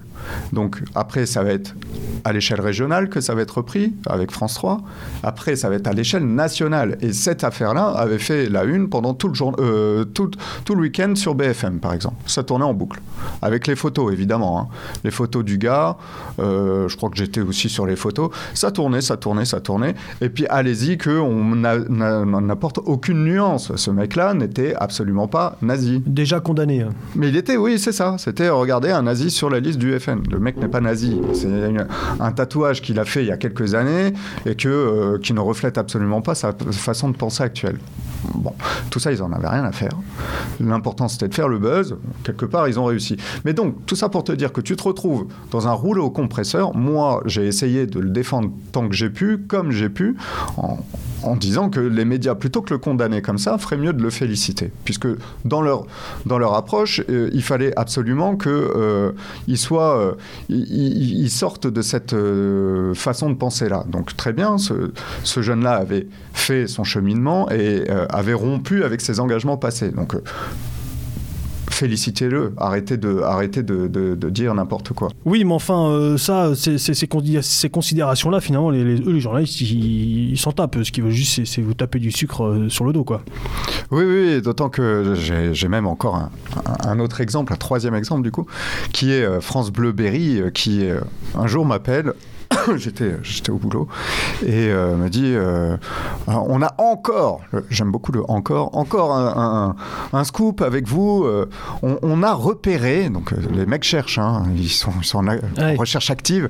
On a repéré sur le blog d'une de vos militantes, sur la page Facebook, c'était pas un blog, pardon, une chanson qui fait polémique et qui, euh, qui fait des, des- des frissons dans le dos, qui procure des frissons dans le dos. Et c'est, il s'avère. C'était que- une chanson d'Enrico Macias, non? Non, c'était pas Enrico Macias, mais on n'est pas loin, puisque euh, c'était Claude Barzotti. Euh, les jeux ouais, une chanson qui s'appelle La France aux Français. Ah Et, euh, oui. et euh, qui est en fait issue d'une comédie musicale où dedans il y a un mec un peu, un peu. Alors évidemment, c'est un truc à charge, donc c'est un, un- un mec un peu bas du front qui euh, voterait euh, l'équivalent du Front National. Et donc il y a une chanson pour son intervention qui s'appelle La France aux Français. Barrez-vous, cassez-vous Exactement, Il n'y a plus de travail Et voilà. La France est aux Et Français donc elle a mis ça sur sa page Facebook. Rien de mal, euh, rien de, rien de bien méchant. Mais voilà, ça a suffi à ce que euh, des journalistes croient flairer la bonne piste et le bon truc bien foireux.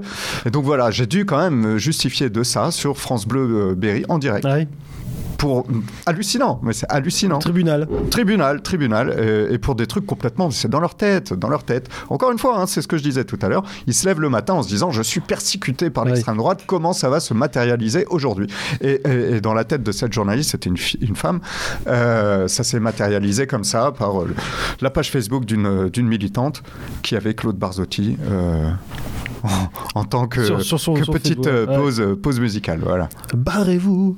Non, mais c'est hallucinant. hallucinant. Il, fait- tu sais, il termine sa chanson comme ça. Petit con. exact. Elle est drôle d'ailleurs cette chanson. Enfin bref. Oui, c'était très, très rigolo cette chanson, effectivement. Alors, euh, oui, bon, bah, donc euh, vous êtes entouré un petit peu de, de gens qui vous sont euh, plus, plus ou moins hostiles, mais enfin, je suppose qu'il n'y a pas que ça.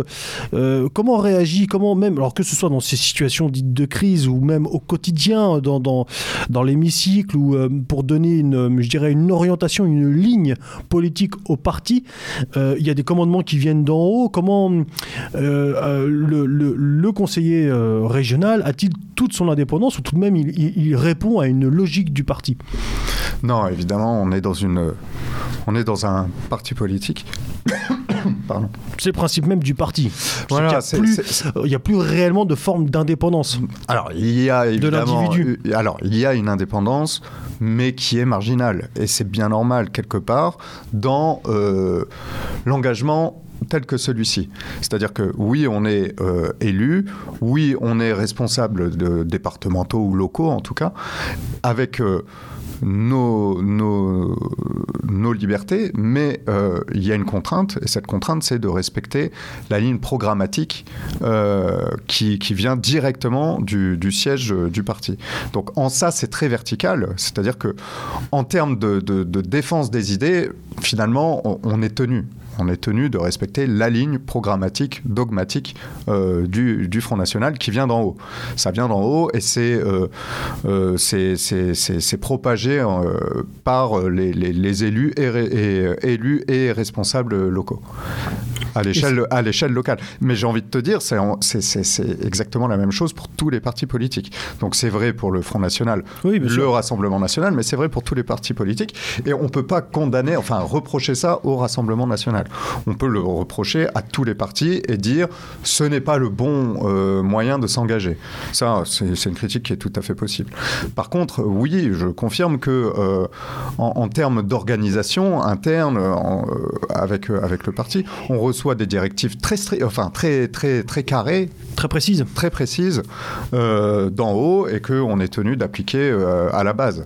Mhm. Donc en ça, notre autonomie, en notre indépendance, quelque part, elle est, elle est, elle est, elle est marginale. Elle, elle réside essentiellement euh, dans l'organisation. On peut s'organiser, on peut s'entourer. On a aussi une liberté de, de, de choisir les personnes euh, avec qui on veut travailler, ce qui n'est pas toujours euh, le cas dans Mm. certaines, certains partis politiques. Mais là, on, a, on avait, encore une fois, je parle au passé parce que je tiens quand même à dire que je suis plus engagé, en, en tout cas dans, dans l'organisation interne d'un parti depuis un certain nombre d'années, depuis euh, cinq ans peut-être, euh, depuis la naissance du Rassemblement national, puisque moi mon parti à laquelle, auquel j'avais adhéré c'était le Front national et que je me sentais pas trop représenté par euh, ces, les changements qui, qui, qui- qui ont eu lieu avec le Rassemblement national. Donc en tout cas à l'époque du Front national, les directives venaient clairement du siège, du bureau politique et on était euh, tenu de euh, les respecter et de les faire respecter. Et c'était notre, c'était notre, notre boulot, c'était notre job. Mhm. Maintenant, en termes de- d'élus,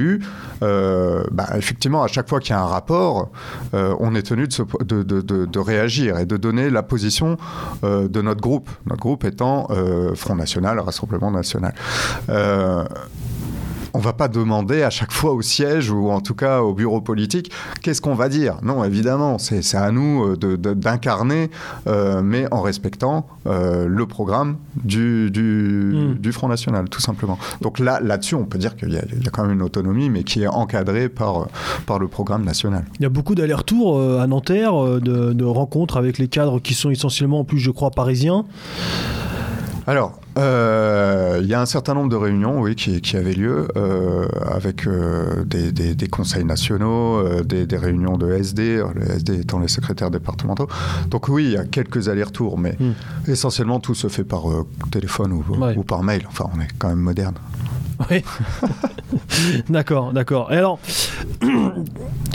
il y a donc ce qui vient d'en haut, et il y a aussi euh, les, les, velléités, non, c'est pas vraiment le bon terme, mais les, les- ambitions, les, préoccupations de ce qui vient de la base, euh, de, ce qui constitue la base militante, euh, et ce qui constitue également les habitants, les citoyens de la région et du département dans lequel, euh, pour lequel vous aviez des, tu, avais des tu avais des responsabilités.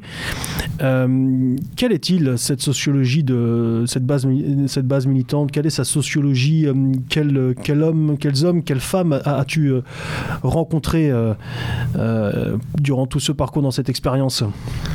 Oui, alors, nous l'avons tous été, moi-même, hein, on l'a été militant de base, comme euh, pour dire vulgairement du, du Front National, et euh, euh, tu as gravi quelques échelons. Euh, ton regard a-t-il évolué sur ces gens-là? Est-ce que comment tu les voyais? Quels étaient, qui étaient-ils? En fait, alors bien sûr, on peut sortir une grosse tendre, enfin un, un profil type, mais je, je vais, je vais me garder de, de faire ça. Par contre, ce que je peux dire, c'est que au-delà de ce profil type, il y a plusieurs profils qui existent. euh, chez les militants. Il y a les militants vraiment convaincus, on voit que c'est limite, pour certains, euh, ils vivent pour ça. C'est euh, euh, c'est vraiment euh, ce, qui leur donne, ce qui donne un sens à leur vie. Ah, ça Après- c'est intéressant, pardon, je me permets de Oui, t'interrompre. vas-y, bien sûr.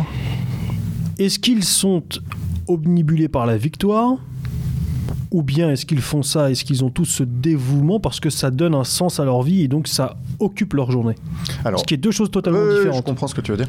Mais encore une fois, tu, tu vas trouver de tout. Euh, tu as des gens qui font ça parce que ça, ça, ça, ça va occuper, si tu veux, une espèce de vide dans leur vie. Donc ça va occuper leur journée, comme tu le dis. Mais du coup, ça devient une espèce d'obsession. Alors sur ces gens-là, tu peux compter parce qu'ils sont toujours disponibles. Si tu, leur dis, euh, je sais pas moi, euh, j'ai besoin, on a besoin d'organiser euh, le moindre collage, ils seront là. Le moindre tractage, ils seront là. Ils seront toujours là. Euh, et avec beaucoup de bonne volonté, et ça fait toujours plaisir euh, qu'ils soient à nos côtés. Euh, tu as aussi des gens qui font ça, et ça c'est peut-être un peu plus gênant. Euh, enfin gênant, c'est oui, pour eux du moins. Ils font ça parce qu'ils se sentent délaissés de la société actuelle. C'est-à-dire qu'ils ont l'impression d'être complètement dépossédés. Et je crois que c'est euh, Éric Zemmour qui a utilisé ce terme euh, il n'y a pas si longtemps, dépossédés de leur propre pays. Et, et ça, c'est euh, vraiment, quelque part, ça, ça fait vraiment de la peine. C'est touchant. Exactement, c'est touchant. Et ils se sentent vraiment dépassés par la situation. Ils reconnaissent plus le pays. Ils viennent dans chercher ils un vivent. réconfort peut-être, un soutien Exactement, ils viennent chercher une famille de substitution, une famille qui s'appelle tout simplement la France. En fait, ils vont chercher la France dans un parti politique euh, français, mais ils- parce que dans leur vie de tous les jours, ils n'ont plus l'impression d'être en France. Alors malheureusement, ces gens-là souvent habitent dans des endroits pas faciles, entourés de gens qui sont pas français, euh, et qui sont pas blancs Ouais. clairement. Donc euh, il y a ce profil-là. Alors pff, les journalistes disent c'est des ce- le Front National égale Cassos. Euh, moi je vois pas ça comme ça. Je vois euh, Front National, en tout cas à l'époque. Et encore une fois, je parle pour la sociologie de, certaines populations parce que pas tout le monde, mais il existe cette tendance-là, effectivement, cette catégorie de personnes-là, de personnes un peu laissées pour compte au milieu d'un ramassis de, de Congoïdes et de- de- d'Africains en tout cas qu'ils soient nord-africains ou subsahariens. Et ces gens-là bah, sont dans une grande détresse et euh, vont chercher au sein de l'équipe locale du Front National ou, euh, ou euh, même régional euh, un soutien euh, moral, mental. Et donc, euh, après, ils participent à des activités, ça, leur, ça donne euh, à nouveau un sens, euh, à la fois à leur vie, bien sûr, mais aussi euh, ça donne euh, l'impression que ça leur euh, rappelle qu'ils sont encore en France. Hmm. Et puis je suppose Et, qu'il y et a. après, excuse-moi, Oui. mais quand même, pour pas dire, mais mais il y a aussi des gens euh, qui sont euh, complètement, euh, euh, comment dire, complètement intégrés dans la vie euh, euh, sociétale, civile, qui ont même parfois des postes à responsabilité euh, dans la vie civile, et qui, qui s'engagent et qui militent. Et euh, voilà, donc tout ça pour dire qu'il y a un peu beaucoup de profils, beaucoup de profils différents. Mais du coup, tu as été confronté une- aussi à, la- à- à une misère, à une, Alors, à une oui. vérité sociologique de, Voilà. bah, de, de- de ta localité. Oui. Oui, oui, oui, euh, bien sûr, euh, c'est pour ça. Mais en, en disant ça, je veux pas dire que tous les électeurs du, Oui, oui. du- du Front National euh, correspondent à ce Non, mais profil-là. c'est- pas ça. Alors, effectivement, Mais non, mais tu, tu effectivement, as oui, raison. je l'ai vu, mais ce que je, je trouve intéressant, c'est qu'effectivement, et dans ce, po- dans ce parti peut-être plus que dans d'autres, parce que c'est, me semble-t-il, un des partis qui est sans doute le plus éclectique sociolo- sociologiquement parlant. Exactement. Et donc, il y a ces rencontres, finalement, entre les différentes classes sociales.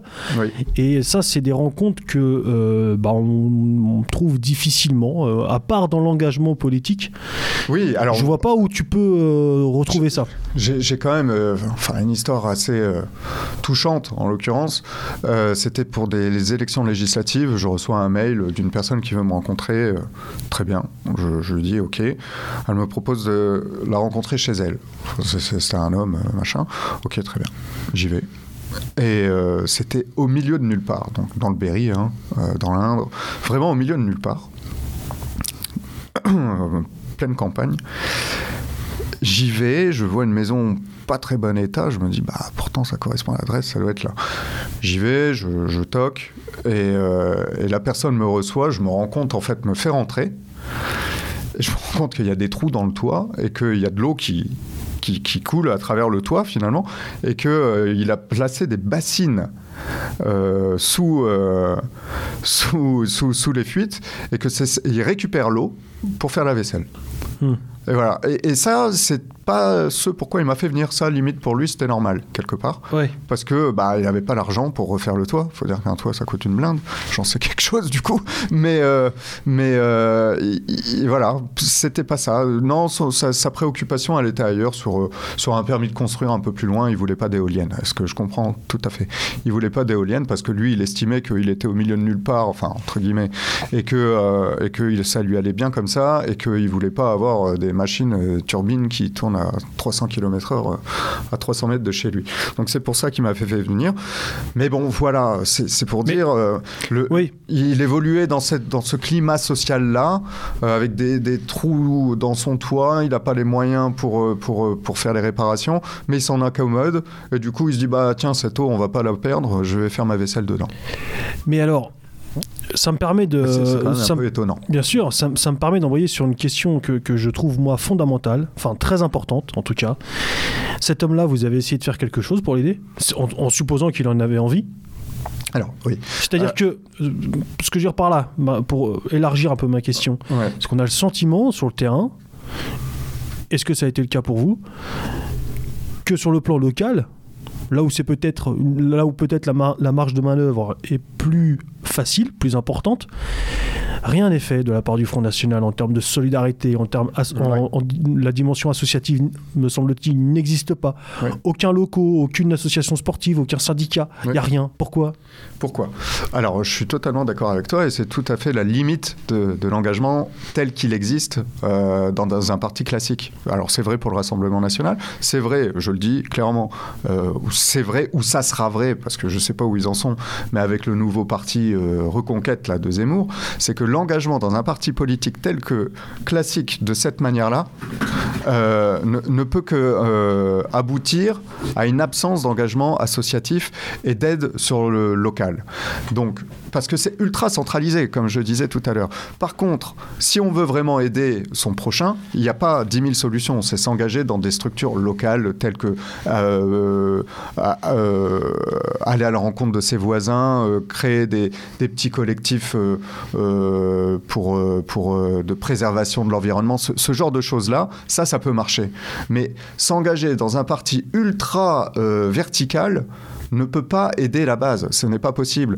Tout ça n'est que du faux semblant. On le voit euh, de la part des professionnels de la politique qui disent on va vous aider, mais ils n'aident rien. Ils ne font pas. Ils, ne font que, parler en fait. Si vraiment on veut s'engager euh, pour aider les, personnes en difficulté, bah oui, alors il faut s'engager dans de l'associatif. Non, mais attends, parce que là, ce que, ce que tu dis, c'est que euh, ça, c'est une de la responsabilité donc de responsables qui n'ont pas l'envie non, parce que quels seraient les moyens Excuse-moi, je ah reviens voilà, sur le est-ce cas. que c'est aussi une question je, de moyens? Mais bien sûr, je reviens sur le cas du, euh, de, de, la personne qui avait des trous dans son toit. Qu'est-ce que tu veux que euh, j'étais candidat, euh, conseiller Alors certes, j'étais conseiller régional, candidat à des élections législatives, donc non, non, j'étais pas député.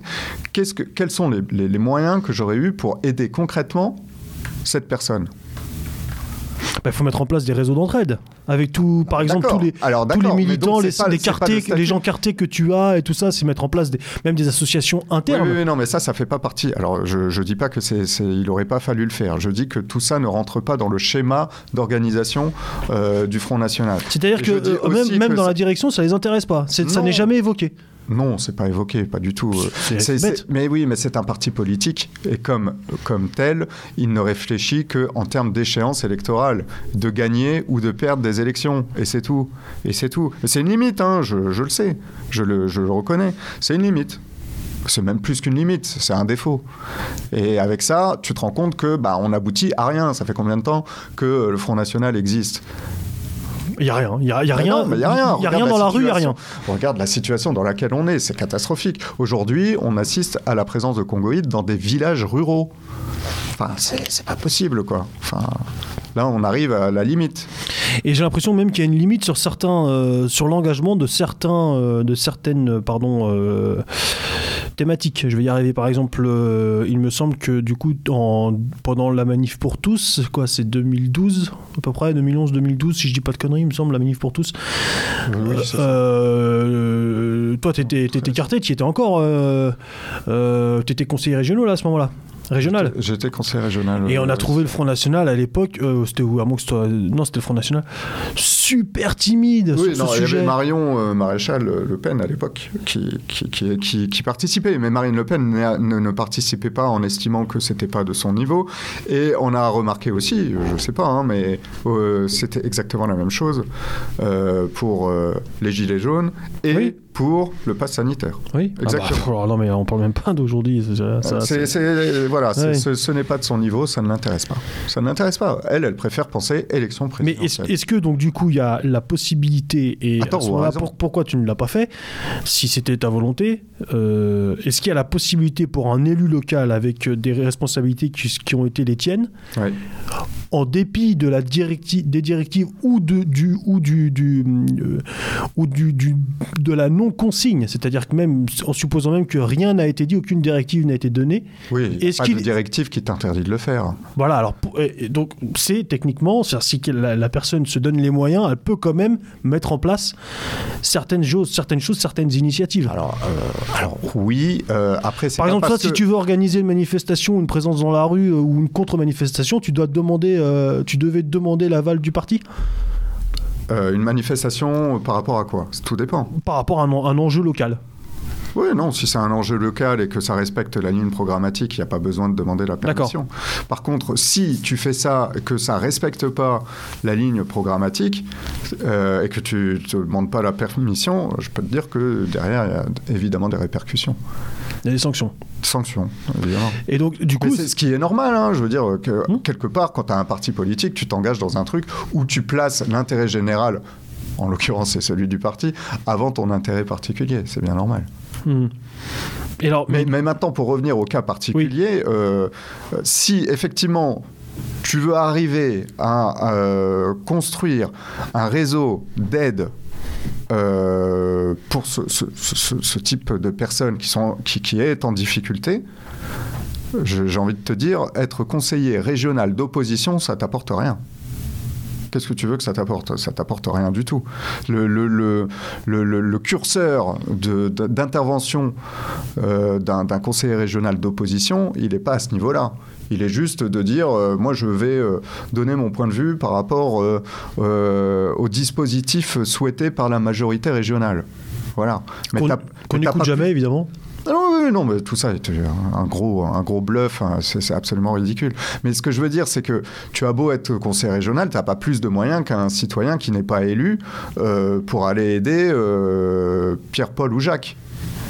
Donc, mais ce que, ce que tu décris aussi depuis tout à l'heure, c'est que euh, visiblement on se heurte à la différence d'intérêt, à la différence de, de, de, de, de vision entre le militant de base et celui qui devient cadre et ou même plus tard responsable national du parti qui, eux, me semble-t-il, ont des visions beaucoup plus carriéristes sur le long terme, deviennent des professionnels de la politique. Exactement. Tout à l'heure, tu as, tu, as, tu, as, tu as dit quelque chose de, très intéressant. Tu, tu, as dit que euh, euh, ta réflexion au moment où tu avais la possibilité euh, d'être élu, de t'engager pour l'élection donc des, des régionales, c'était de se dire, il y a eu deux réflexions qui m'ont intéressé. La première, on y reviendra après, c'était de te dire quelles seront mes répercussions sur ma vie professionnel et personnel. Ouais. Ça, ça, je pense que ça va être intéressant aussi d'y revenir un, petit peu. Et puis aussi, J'entre dans un nouvel univers. Tu nous disais tout à l'heure, c'est un nouvel univers. C'est-à-dire que tu deviens rémunéré Ouais, du moins indemnisé. Indemnisé. La, vraie formule. Oui, puisque pas tout à fait euh, mauvaise. Malgré tout, tu as quand même une vie professionnelle à côté. Donc c'est quand même très, pas énergivore, mais ça prend énormément de temps. Quoi, hein. euh, c'est vraiment un engagement. Il euh, faut, faut aussi que les auditeurs qui nous écoutent se rendent compte que le travail qui a été le tien pendant toutes ces années, c'est du 8h, 23h toute la semaine. Enfin, je veux dire, accumulé avec ta vie professionnelle. Enfin, c'est énormément de travail. C'est beaucoup de temps. Là, là, là où ça prend énormément de temps, c'est quand effectivement tu as une vie professionnelle, une vie de secrétaire départemental, c'est-à-dire que tu organises tout la vie euh, d'une fédération à l'échelle départementale. Euh, tout doit passer par toi. Euh, ça ne veut pas dire que tu fais tout. Ça veut dire que tout mmh. doit passer par toi parce que tu en es le responsable et le garant. et qu'en plus de ça vient se rajouter un ou plusieurs mandats. Alors évidemment, ça prend du temps, c'est sûr. Et l'autre chose qui était intéressante, c'est que donc tu deviens élu, donc tu as les indemnisations, et là, d'un seul coup, tu bascules dans un autre monde où tu te mets à côtoyer dans les hémicycles, notamment, des gens qui, eux, sont là depuis 20, 30, 40 ans, des gens de ton parti ou d'autres partis.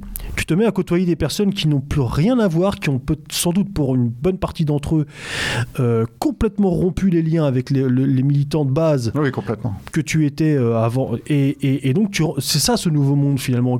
Euh, quel, quel, quel, distinguo on peut opérer entre ces deux mondes-là? Oui, euh, Celui du, de, de, de, du volontariat et du, du bénévole, euh, du, militant de base bénévole et sincère, et celui qui rentre dans, un, dans une sphère, dans, une, dans, un, dans, un, dans un plan carriériste. Oui, voilà, je crois que c'est exactement ça. C'est-à-dire qu'à un moment, euh, un certain nombre de personnes issues peut-être de bonne foi du militantisme, du militantisme sincère, vont sombrer de l'autre côté. Euh, en mettant effectivement le doigt donc dans un. C'est dégueulasse. dans un dans un, engrenage qui est que euh, un engrenage qui dit que il se retrouve élu avec une rémunération attachée. Et à partir de là, pour certains d'entre eux, on assiste à une déconnexion totale entre le terrain et, euh, et euh, leur, euh, leur statut à eux. C'est-à-dire qu'ils ne gèrent plus, ils ne sont plus des militants, ils sont des gestionnaires de carrière. Donc ils sont en train de monétiser leur engagement politique. Donc ils ne pensent plus aux militants, euh, auxquels ils doivent tout, hein, finalement, aux, électeurs et aux militants. Mais ils pensent uniquement à monétiser leur mandat actuel, mais aussi à se faire réélire, voire élire à d'autres positions. Et c'est pour ça que, au sein du, Conseil régional, j'ai vu beaucoup.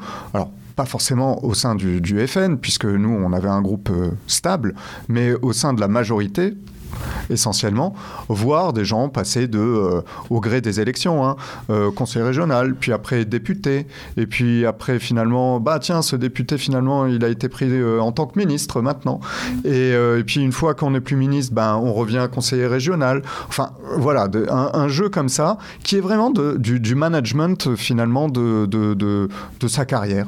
Donc leur boulot, c'est ce, ce n'est pas de la conviction, leur fonds de commerce, c'est pas de la conviction, c'est juste de mener une belle carrière. Et ils sont contents avec ça, ils sont très satisfaits d'eux-mêmes.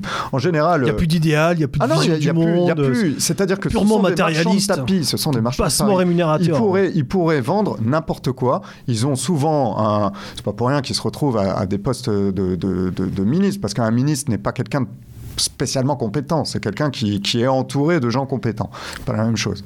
Mais euh, eux, ils pourraient vendre tout et n'importe quoi. C'est-à-dire, il pourrait être socialiste, républicain. C'est une compétence en soi. Ah, alors voilà. Euh, dans, dans, le monde politique, c'est peut-être la compétence principale. Mais justement, c'est bien ça qui est bah triste. C'est bien ça qui est triste. C'est-à-dire qu'en termes de fond, ben il n'y a rien du tout. Euh, à, terme, à, titre d'anecdote, là, il y avait euh, une fois, un, c'était une élue, donc de républicains. Alors, leur groupe ne s'appelait pas les Républicains, mais c'était ce groupe-là, euh, qui avait obtenu, donc il y avait une longue discussion qui a dû durer une heure, je pense, pour faire un amendement d'un rapport initial présenté par les socialistes. Donc les socialistes proposent un texte, c'était euh, un texte sur euh, l'écologie, et euh, l'élu avait obtenu de déplacer la virgule de deux mots. Donc deux mots avant. Non, mais ça, c'est vrai, ça ah non, c'est, c'est juste pour ça. Oui, et elle était fière d'elle en disant Ah là, là, là, j'ai bien travaillé, j'ai obtenu ça. Alors, une heure, une heure de débat pour une virgule ça change rien. De toute façon, qu'est-ce que, ces trucs-là sont stériles C'est complètement, euh, complètement euh, euh, déconnecté de la réalité. Complètement déconnecté de la réalité. D'ailleurs, enfin, franchement, je, le dis clairement, ça fait quoi Quelques mois que je, n'ai plus de mandat. Je ne sais même pas ce qui se passe à l'échelle régionale aujourd'hui. J'ai découvert là qu'il y avait un ancien journaliste culinaire qui, qui, est élu, je ne le savais même pas, qui a fait des propos, qui a fait polémique d'ailleurs parce qu'il avait dit que Zemmour avait raison sur euh, la question des prénoms. Ben voilà, ça, ça a créé une polémique qui a occupé toute la journée de ces braves gens, euh, de ces braves élus, mais nous, on n'en a rien à foutre en fait parce que bah, c'est pas notre problème quoi. Donc euh, voilà. Et puis on a le sentiment aussi que pour la forme, ils s'opposent les uns les autres. Ah mais c'est exactement ça. C'est une mascarade. C'est une mascarade. Et c'est pour ça que je disais tout à l'heure, euh, marchands de tapis, ils peuvent adopter, euh, défendre une position comme ils pourraient vouloir en fait bah, s'aborder cette position-là, peu importe. Bah le tout est de savoir quand est comment, euh, comment est-ce qu'il serait le mieux réélu euh, aux prochaines élections. du coup, la, question de fond, c'est. Il y en a plein, excuse-moi, hein, mais regarde un petit peu. Alors, on, quitte l'échelle régionale, mais ça s'applique aussi, mais les, les gens sont peut-être un peu moins connus. Mais euh, tu regardes des mecs comme Castaner, tu regardes des mecs comme Xavier Bertrand, euh, des mecs comme euh, euh, Édouard Philippe, qui, qui, ont tous renié leur famille politique pour aller voir là où ils avaient peut-être des, des, postes. Alors Xavier Bertrand. L'autre, l'autre là, Le Pelletier, Guillaume Le Pelletier. Ah, Guillaume ah, Pelletier. Bah, Guillaume Pelletier, était, était, était, président, président du, du, groupe de droite au Conseil régional. Et donc lui, il s'est retrouvé plusieurs fois, c'est arrivé plusieurs fois où il était un peu mis en minorité dans son propre groupe. C'est-à-dire que c'était le président de son groupe, mais qu'il votait différemment de son groupe. Alors ça, c'est quand même extraordinaire, parce qu'il il, se retrouvait à devoir voter avec nous. Bah oui, parce que globalement, ce mec-là, il a été formé au FNJ quand même. Et donc, euh, dans son logiciel d'idées, euh, il n'est pas si loin de nous.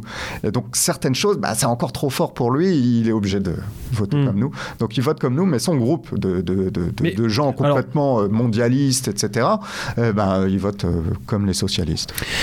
Bon, alors du coup, euh, tu as répondu un peu à la question que je voulais te poser. Tout ça, ça sert à rien. C'est pas que ça sert à rien. Je dirais pas que ça sert à rien. C'est tout dépend de ce que l'on veut faire. Euh, si on veut vraiment défendre la France euh, défendre surtout, je dirais, la démographie française, en tout cas la, composante ethnique de la, de la démographie française, je crois que ça ne sert à rien. De quoi? De, de, de, de s'engager dans. Ah, alors là, tu réponds à une autre question qui est de savoir, parce qu'effectivement. Ah, parce que, excuse-moi, j'ai mal compris ta question. Non, non, mais quand je disais effectivement, ça sert à rien, c'est-à-dire que tout ça, c'est une vaste blague, c'est une fumisterie, c'est du théâtre, euh, comme Alors, il y a énormément de théâtre. Après, il y a, y a un aspect, il y a un aspect euh, pragmatique, utile, euh, comme je disais, là où les gens voit le conseil régional, c'est à travers les TER, les mm. transports. Donc là, oui, il y a effectivement quelque chose. Mais je crois que ça pourrait se, se résumer à ça. Après, le reste, c'est vraiment. Alors, euh, pour, parce qu'il faut qu'on avance, on avance un peu, parce qu'on on arrive bientôt à, la fin de. Il nous reste. on arrive bientôt à la fin de l'émission. Euh, pour les auditeurs qui nous écoutent, pour les militants identitaires, patriotes, euh, révolution NR, national révolutionnaire, conseilleriez-tu du coup cette, cette voie y a-t-il une utilité Y a-t-il euh, un bien fondé à s'engager dans cette voie qui est celle donc de bah, qu'on décrit depuis tout à l'heure, hein, euh, celle d'un parti politique, euh, s'engager au sein d'un parti politique avec en ayant l'ambition évidemment de gravir des échelons. Bah, gravir des échelons, mais j'ai envie de dire jusqu'où et pourquoi faire. Parce que si on regarde typiquement un militant identitaire qui a suivi un parcours pour arriver à des échelons plus élevés encore. Euh, je pense à Vardon. Ouais, Philippe Vardon. Philippe Vardon. Euh, quel est aujourd'hui son bilan? Qu'est-ce qu'il arrive de plus à faire sous l'étiquette RN qu'il n'arrivait à faire sous l'étiquette bloc identitaire ou jeunesse identitaire? Bah, Je pense qu'à aujourd'hui, son pouvoir est moindre que celui qu'il pouvait avoir avant. Parce qu'il a moins d'autonomie, il a moins de liberté de, de parole, qui est euh, comment dire, ce qui, se comprend, puisque c'est rattaché au parti. Ben voilà, c'est le jeu des partis. C'est comme ça. Quand on adhère à un parti, on se met au service du parti. C'est comme ça, c'est le principe. Bon, bah du coup, je pense que son utilité réelle est amoindrie par le fait qu'il se retrouve euh, à la position euh, qu'il occupe aujourd'hui, dans la position qu'il occupe aujourd'hui. Donc, comme je disais tout à l'heure, je pense que cette façon de, de, de, de s'engager, mène quelque part à une impasse. Est-ce qu'on pourrait dire que finalement le problème... initialement, je, je, je, suis le premier à avoir été... Pardon? Plus jamais tu me coupes la parole. Euh, non, je rigole. Bah, plus jamais, mais après cette fois-là, alors. Et, du coup, mais, mais vraiment, euh, Initialement, j'étais persuadé que même élu d'opposition, parce qu'attention, hein, si on est élu dans la majorité régionale, là, ça change tout, on a beaucoup de pouvoir, du coup. Parce que tous les dispositifs à la con votés par euh, la majorité socialiste, là, on peut tous couer et mettre des trucs au service des Français, sous couvert que ça passe euh, au niveau des lois et que ce soit pas juré, jugé discriminatoire. Mais bon, ça c'est encore un autre sujet. Mmh. Mais je veux dire, dès lors qu'on est dans la majorité, c'est complètement différent d'être dans l'opposition. Moi, je parle de l'opposition, uniquement de l'opposition. Euh, que ce soit bien clair, parce que si on a une majorité, c'est plus la même. Euh, il est évident que être à la tête d'une mairie comme Fréjus ou, euh, ou une autre, euh, même Hénin-Beaumont, euh, quoi qu'on pense du maire d'Hénin-Beaumont, mais euh, ben, c'est beaucoup plus intéressant en termes de pouvoir, en termes de, de, de, de, de réel effet sur le terrain que d'être dans l'opposition euh, au conseil municipal de Châteauroux. Voilà. Mais dans ces cas-là, il faut bien quand même s'engager dans un premier temps, ah, si on veut pouvoir en arriver à dis, ça. C est, c est, alors, exactement. C'est pour ça que je dis ce que l'on est prêt à, à faire ce que l'on veut faire et comment on veut le faire. Maintenant, si on veut changer les choses rapidement, moi je crois qu'il finalement il faut commencer par la base, c'est-à-dire s'investir dans son village. Alors, quand on habite dans un village, dans une association, euh, dans ce genre de choses. Et là, on va créer des liens et finalement, les choses se feront beaucoup plus, alors peut-être à moindre échelle, mais beaucoup plus efficacement. Parce que euh, l'opposition euh, sur une échelle trop grande est complètement stérile. Mmh. Alors, est-ce qu'on peut dire qu'il est intéressant de s'engager localement, mais pas dans un parti Alors oui, moi j'aurais tendance à privilégier ça en tout cas à l'heure actuelle. Ouais. Ou alors peut-être cela dépend-il de la localité. Effectivement, si tu habites Fréjus, euh, ça peut être intéressant de le faire. Voilà, tout dépend, tout ouais. dépend, tout dépend. Tout, tout dépend de, de, de, du visage euh, électoral euh, de, l'endroit où vous Mais, mais quoi qu'il arrive, attention, hein, parce que je, je maintiens quand même quelque chose. Même si tu es maire de Fréjus, que tu t'appelles oui, Racheline, hum. euh, tu n'as pas les pleins pouvoirs entre Bien guillemets. Tu, tu, te dois de respecter ce que ce que te dit de ce, ce que ce que t'impose ce que t'impose. Alors déjà la loi, mais aussi le front. C'est-à-dire que si oui, le Front national, et ça s'est déjà passé hein, avec des mairies qui, il euh, y a eu des, des bisbilles entre, euh, c'était plus à l'époque de Jean-Marie Le Pen, mais entre les, les municipalités et bah, je pense à Orange et Bompard, entre les, les, maires et et puis la direction du du, du, Front National, parce que bah, il ne s'agit pas d'aller à l'encontre de la ligne politique du parti. Hmm. Donc, il faut respecter ça. Et qu'on soit d'accord ou pas d'accord avec la ligne politique du parti, il faut la respecter. C'est le jeu entre guillemets. Après, il y a d'autres mecs comme, ben, euh, comme Ménard qui, euh, eux, sont un peu à cheval, mais on remarquera qu'ils ne sont pas adhérents et ne sont pas euh, militants du Rassemblement national. Ils se sont fait juste élire. Ouais, il y a les mecs, il y a même assez indépendants, même je pense notamment à Bompard, euh, à Orange. Oui, mais eux, qui, ils ont, eux, ont, ont été élus sous l'étiquette euh... Front. Ah oui, mais à l'époque. À oui, l'époque, mais ils sont restés en place et ont abandonné cette étiquette. Bah oui, parce qu'il y a eu la guerre avec euh, justement oui. Jean-Marie Le Pen, parce qu'il disait qu'il y avait violation des principes euh, du, du, Front National. Ouais. Mais une fois que tu es, es en place, mine de rien, si tu as un bon, un bon maillage sur, sur ton terrain, si tu as de, de, bons résultats, tu as la possibilité, si à l'exemple bons... de Bompard, oui. de te séparer du navire. C'est un jeu, enfin c'est un jeu, c'est un, un, risque, voilà, c'est plus exactement ça, c'est un risque. Il faut aussi, je pense, que euh, une personne qui se lance dans cette voie-là prenne conscience, et ce, ça revient à ce que tu disais tout à l'heure, qu'il peut y avoir de vraies répercussions et euh, surtout euh, euh, dans les mouvements politiques qui sont les nôtres, répercussions négatives à s'engager dans, dans cette voie-là, d'un point de vue professionnel et aussi personnel, parce qu'on Ouais. en a vu plus d'un euh, et plus d'une avoir euh, de, de gros problèmes euh, dans leur vie sentimentale suite à ce type d'engagement. Il faut réussir aussi à concilier la vie familiale. Ça, c'est un engagement qui est lourd. Il faut en avoir conscience de, de- de ça, qu'il y a des vrais risques Ouais, de, se faire socialement détruire. Quoi, hein. Oui. Alors j'ai envie de te dire, aujourd'hui, en termes de profession, c'est peut-être un peu moins que ça, euh, que ça a pu l'être dans le passé, mais Alors, ça reste euh, Il est clair qu'aujourd'hui, euh, oui, oui, pour aller dans ton sens, effectivement, euh, c'est pas comme c'est pas comme ce qu'il y avait il y a- il y a 20 ans. Il y a 20 Ah, ans, oui, oui, il y a oui. 20 ans, c'était lourd, hein, c'était dur. hein. C'était dur. Moi, je, je- bah, ma- Aujourd'hui, ça l'est quand même beaucoup, hein, mais il y, a- il y a tout de même encore des risques. un collègue, un collègue du, du conseil régional, donc du groupe euh, FN à l'époque, euh, me disait que lui, euh, il avait été tout simplement euh, mis au placard. Quand euh, sa première mandature, il avait été élu, donc il avait été benoîtement voir son, son employeur en lui disant voilà, euh, j'ai été élu hier euh, au conseil régional. Donc son employeur qui savait pas qu'il était, euh, que son salarié était engagé politique est un peu tombé de sa chaise. euh, quel- Ah non, non, euh, pour, pour citer tel qu'il me l'avait présenté. Son employeur dit Ah, bravo, félicitations, excellent, je savais pas, euh, c'est très bien. Si je puis me permettre, sous quelle étiquette et, et donc, euh, il lui répond Front National. Et là, apparemment, changement de, changement de couleur euh, du visage, et, euh, et après, il a été mis au placard très rapidement. Ouais. Et voilà, pour pas le virer, mais mis au c'est- quoi. Ces grands apôtres, Et ça a été, la- ça a été euh, assumé euh, comme ça. hein. ces grands apôtres de la tolérance qui nous vendent un produit dont ils n'ont aucun échantillon sur eux. Et, euh, et, et c'est toujours pareil. Je veux dire, c'est cette fameuse phrase moi, les gens ils peuvent voter pour que. Ah non, moi je j'ai pas- de problème avec les partis. Enfin, c'est quoi, quoi la formule en général? C'est. non, je peux, oui, c'est en gros, en gros tous ces connards qui nous disent moi je peux pas vous dire pour qui je vote, mais qui en général ne se privent pas de dire pour qui ne votent pas. Quoi. Voilà, et ça, euh, ça oui, oui, ça, mais bon, on, on- on connaît ça, on connaît. Bon, bah, je pense que on, on- on a fait le tour hein, un petit peu de, de toute cette, euh, euh, de toute cette, euh, de toute cette aventure qui a duré 20 ans finalement, euh, un petit peu moins de 20 ans. Ah bah, c'est pas fini parce qu'après, maintenant, il va y avoir d'autres formes d'engagement plus locales. C'est pas fini, mais euh, on revient. Bon, on, on- on prend rendez-vous dans, dans 20 ans alors. Ah ouais, ouais, on refait le point dans pense, 20 ans, euh, alors. En tout cas, pour euh, l'engagement euh, partisan, quelque part, on peut utiliser ce terme-là. Ouais. Euh, pas courtisan, mais partisan, oui, ça c'est terminé, c'est sûr.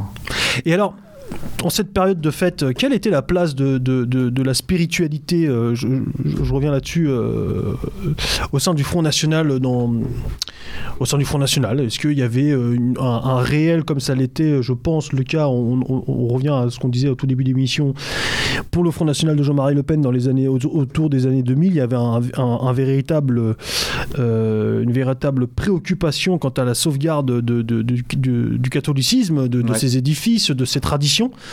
Euh, Qu'en est-il aujourd'hui?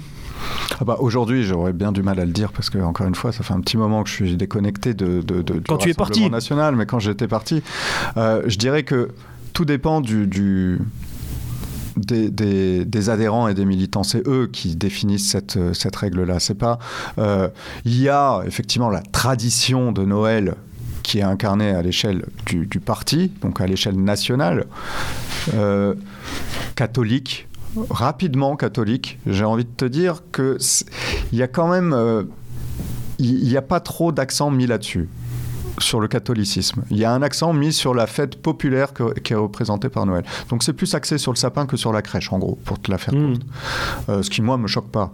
Mais, euh, mais en tout cas, euh, c'est ce qui ressort. Maintenant, si on va du côté des adhérents et des militants, très rapidement, on voit, on voit des, des gens qui sont très attachés à la fête euh, religieuse et pour qui ça a beaucoup de sens parce que ça donne du sens euh, à cette fin d'année et, euh, à, leur, à leur spiritualité tout simplement.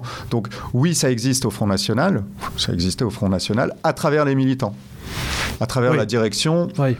Je dirais pas que c'est, ce n'est pas. euh, T'as jamais ressenti euh, le, le- le- le- l'envie ou, euh, ou euh, le, oui, l'envie pas de messe, de- hein, si tu veux. Il n'y a pas de- messe. Non, mais même de, de- défendre ou de venir en aide à certains édifices religieux, Non. non. de s'opposer à certaines, par Non. exemple, l'interdiction de, telle, de tenue de telle ou telle crèche à tels endroits. Non, il n'y a rien. Non, y a rien ça- non, non, après ça, on peut pas. Enfin. Je sais pas si tu as suivi un petit peu l'aspect des, des crèches. Bon, je pense qu'on va. Tiens, c'est bizarre. Euh, C'est vrai. On est, on est bientôt mi-décembre. On n'a pas, fait trop de entendu- tintamarre euh, cette année. Exact. on n'a pas encore entendu de, de- de polémique sur euh, les crèches du Front National. Alors, il faudra qu'on re- se renseigne à l'issue de l'émission. Est-ce que oui ou non, dans les municipalités FN, il y a des crèches ou pas?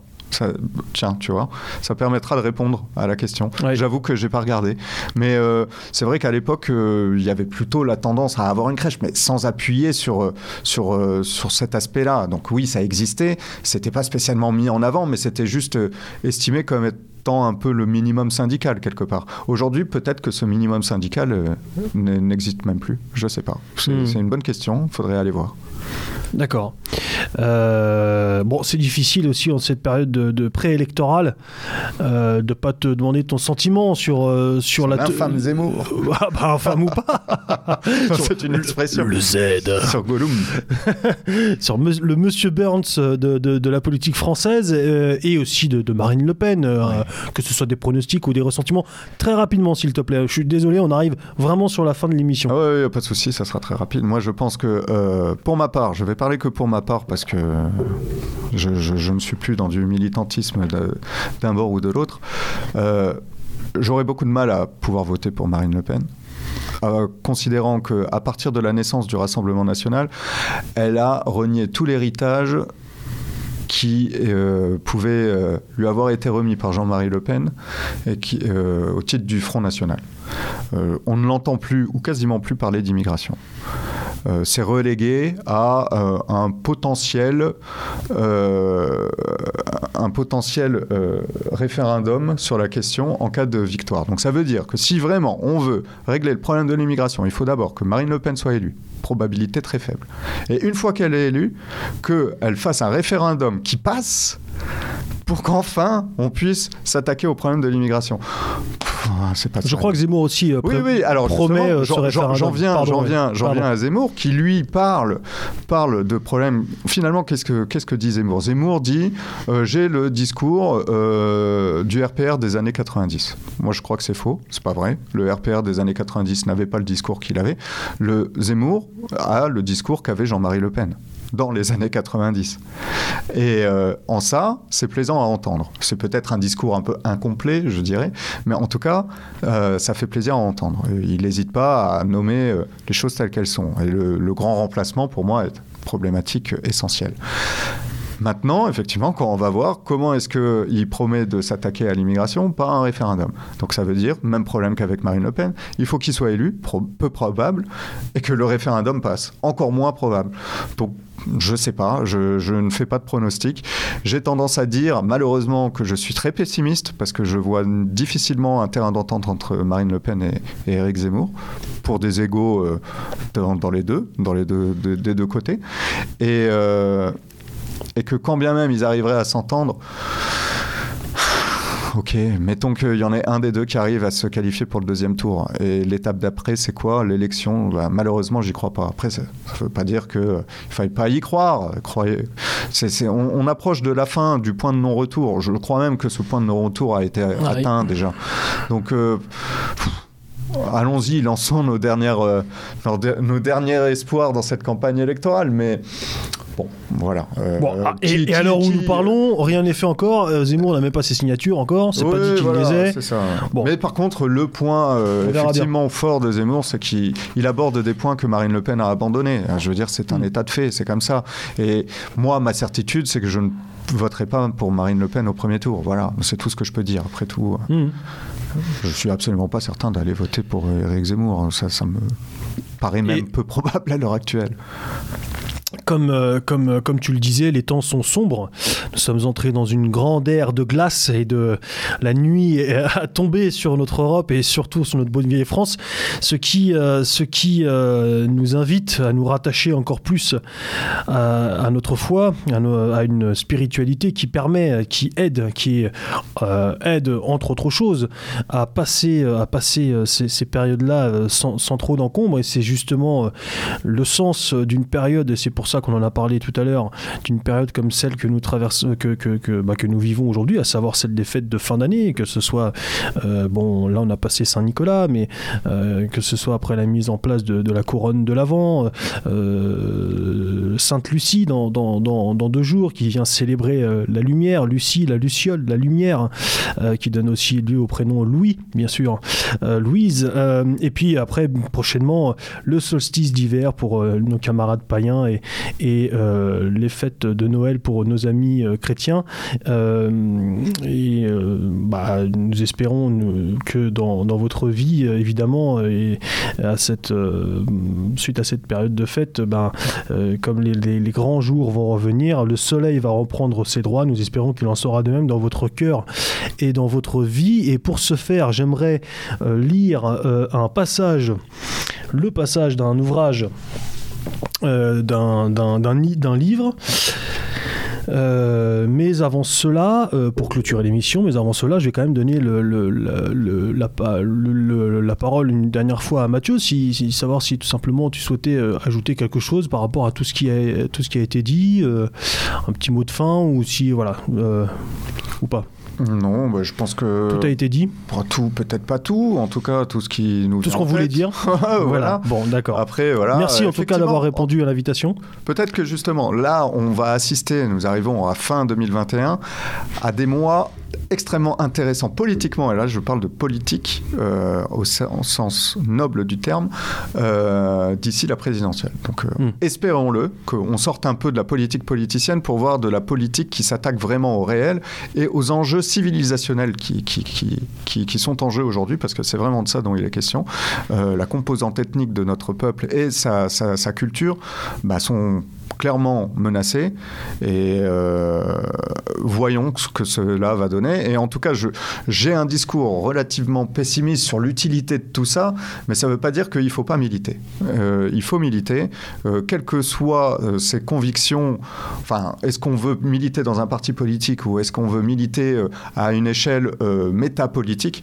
Aujourd'hui, je suis plutôt dans le métapolitique, mais ça ne veut pas dire que s'engager dans un parti est forcément mauvais. chacun fait son expérience et, euh, les, voilà, et, et tirera les conclusions. Merci Mathieu en tout cas d'avoir répondu à l'invitation. Effectivement, il faut continuer à, militer, s'engager, travailler, qu'importe le terme que, que l'on emploie, à, faire vivre, revivre nos traditions, notre culture, notre peuple. Et ça passe aussi par le cercle familial. Et cette période, encore une fois, j'y reviens, de spiritualité et de fête de fin d'année euh, est, fait pour ça, justement, euh, contribue euh, à cela. Et j'aimerais donc, pour illustrer tout ça, donc vous lire ce texte euh, sorti du, livre Les Solstices et, euh, par euh, Jean Mabir et, Pierre Vial, hein, que, nous saluons tous les deux de là où ils sont. Les Solstices de Jean-Marie, de Jean Mabir pardon, et Pierre Vial, édité aux éditions du Lore, que nous avons évoqué tout à l'heure. ce petit texte que voici christianisé sous le nom de Noël, Neuhel, la nouvelle lumière, hein. la fête nordique de Yule n'est pas limitée à une seule journée. Le solstice d'hiver n'en représente que le point culminant, la nuit sacrée entre toutes.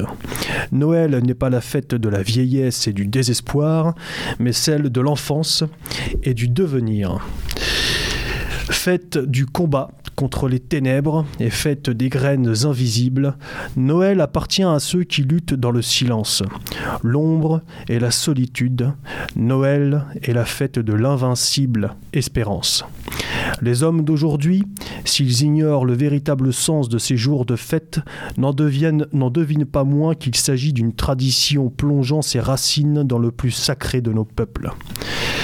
Noël, c'est la vieille fête du solstice d'hiver, dans la nuit la plus longue de l'année, alors que l'hiver, le froid, la neige, le gel ne semblent jamais devoir finir. Dans cette nuit unique et terrifiante, nos ancêtres ont refusé de croire à la mort du soleil. Ils portaient au cœur la certitude du printemps, ils savaient que la vie continuait, que les fleurs allaient crever la neige et que les graines germaient sous la glace, que les enfants allaient prendre leur part d'héritage et que leur clan leur tribu, allaient conquérir toutes les terres dont ils avaient besoin pour vivre, toutes les mers dont ils allaient faire leur domaine sans limite.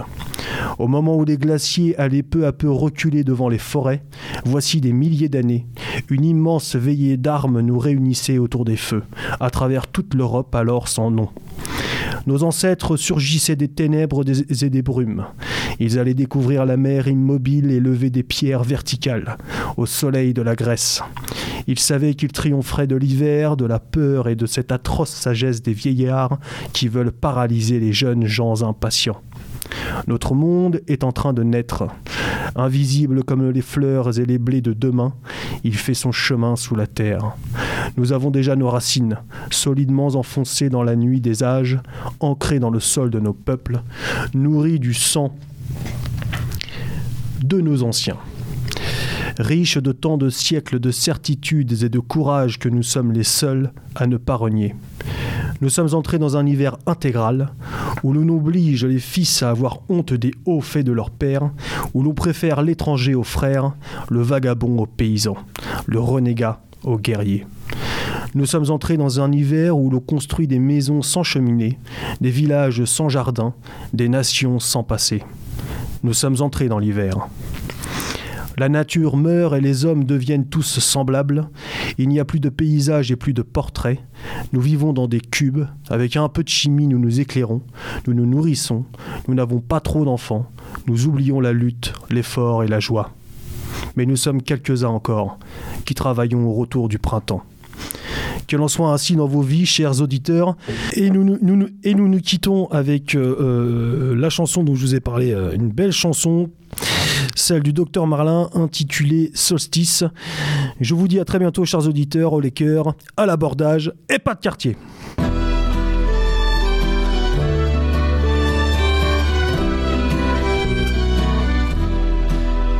fond de mes yeux, il y a mon ethnie, il y a nos combats, notre passé, il y a les feux de nos veillées et mes amis dans ma guitare, il y a tous les chants, ceux des mariages, des enterrements, ceux j'ai au fond des prisons.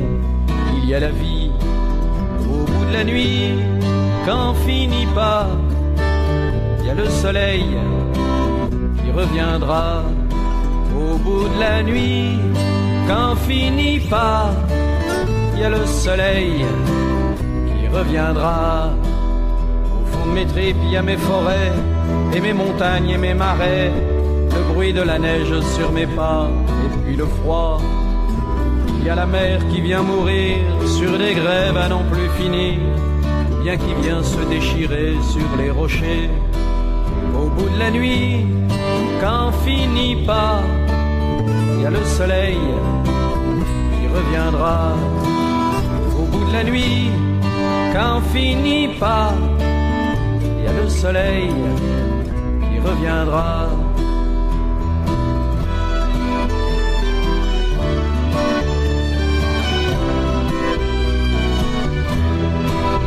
Au fond de mon cœur, il y a nos dieux qui se réveillent peu à peu et qui renvoient en Galilée crucifiés.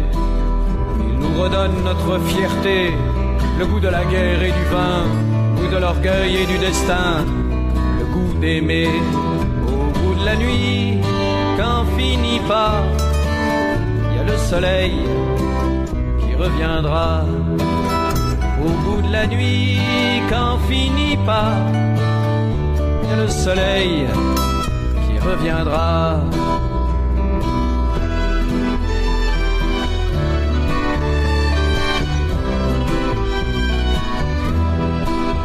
Et puis là-bas sur le chemin, elle m'attend, celle qui sera l'autre patrie de mes enfants, qui donnera sa vraie raison à mes combats, par qui la vie s'éveillera, celle pour qui le mot pourquoi s'épanouira. Au bout de la nuit, quand finit pas, il y a le soleil qui reviendra. au bout de la nuit, quand finit pas, il y a le soleil reviendra.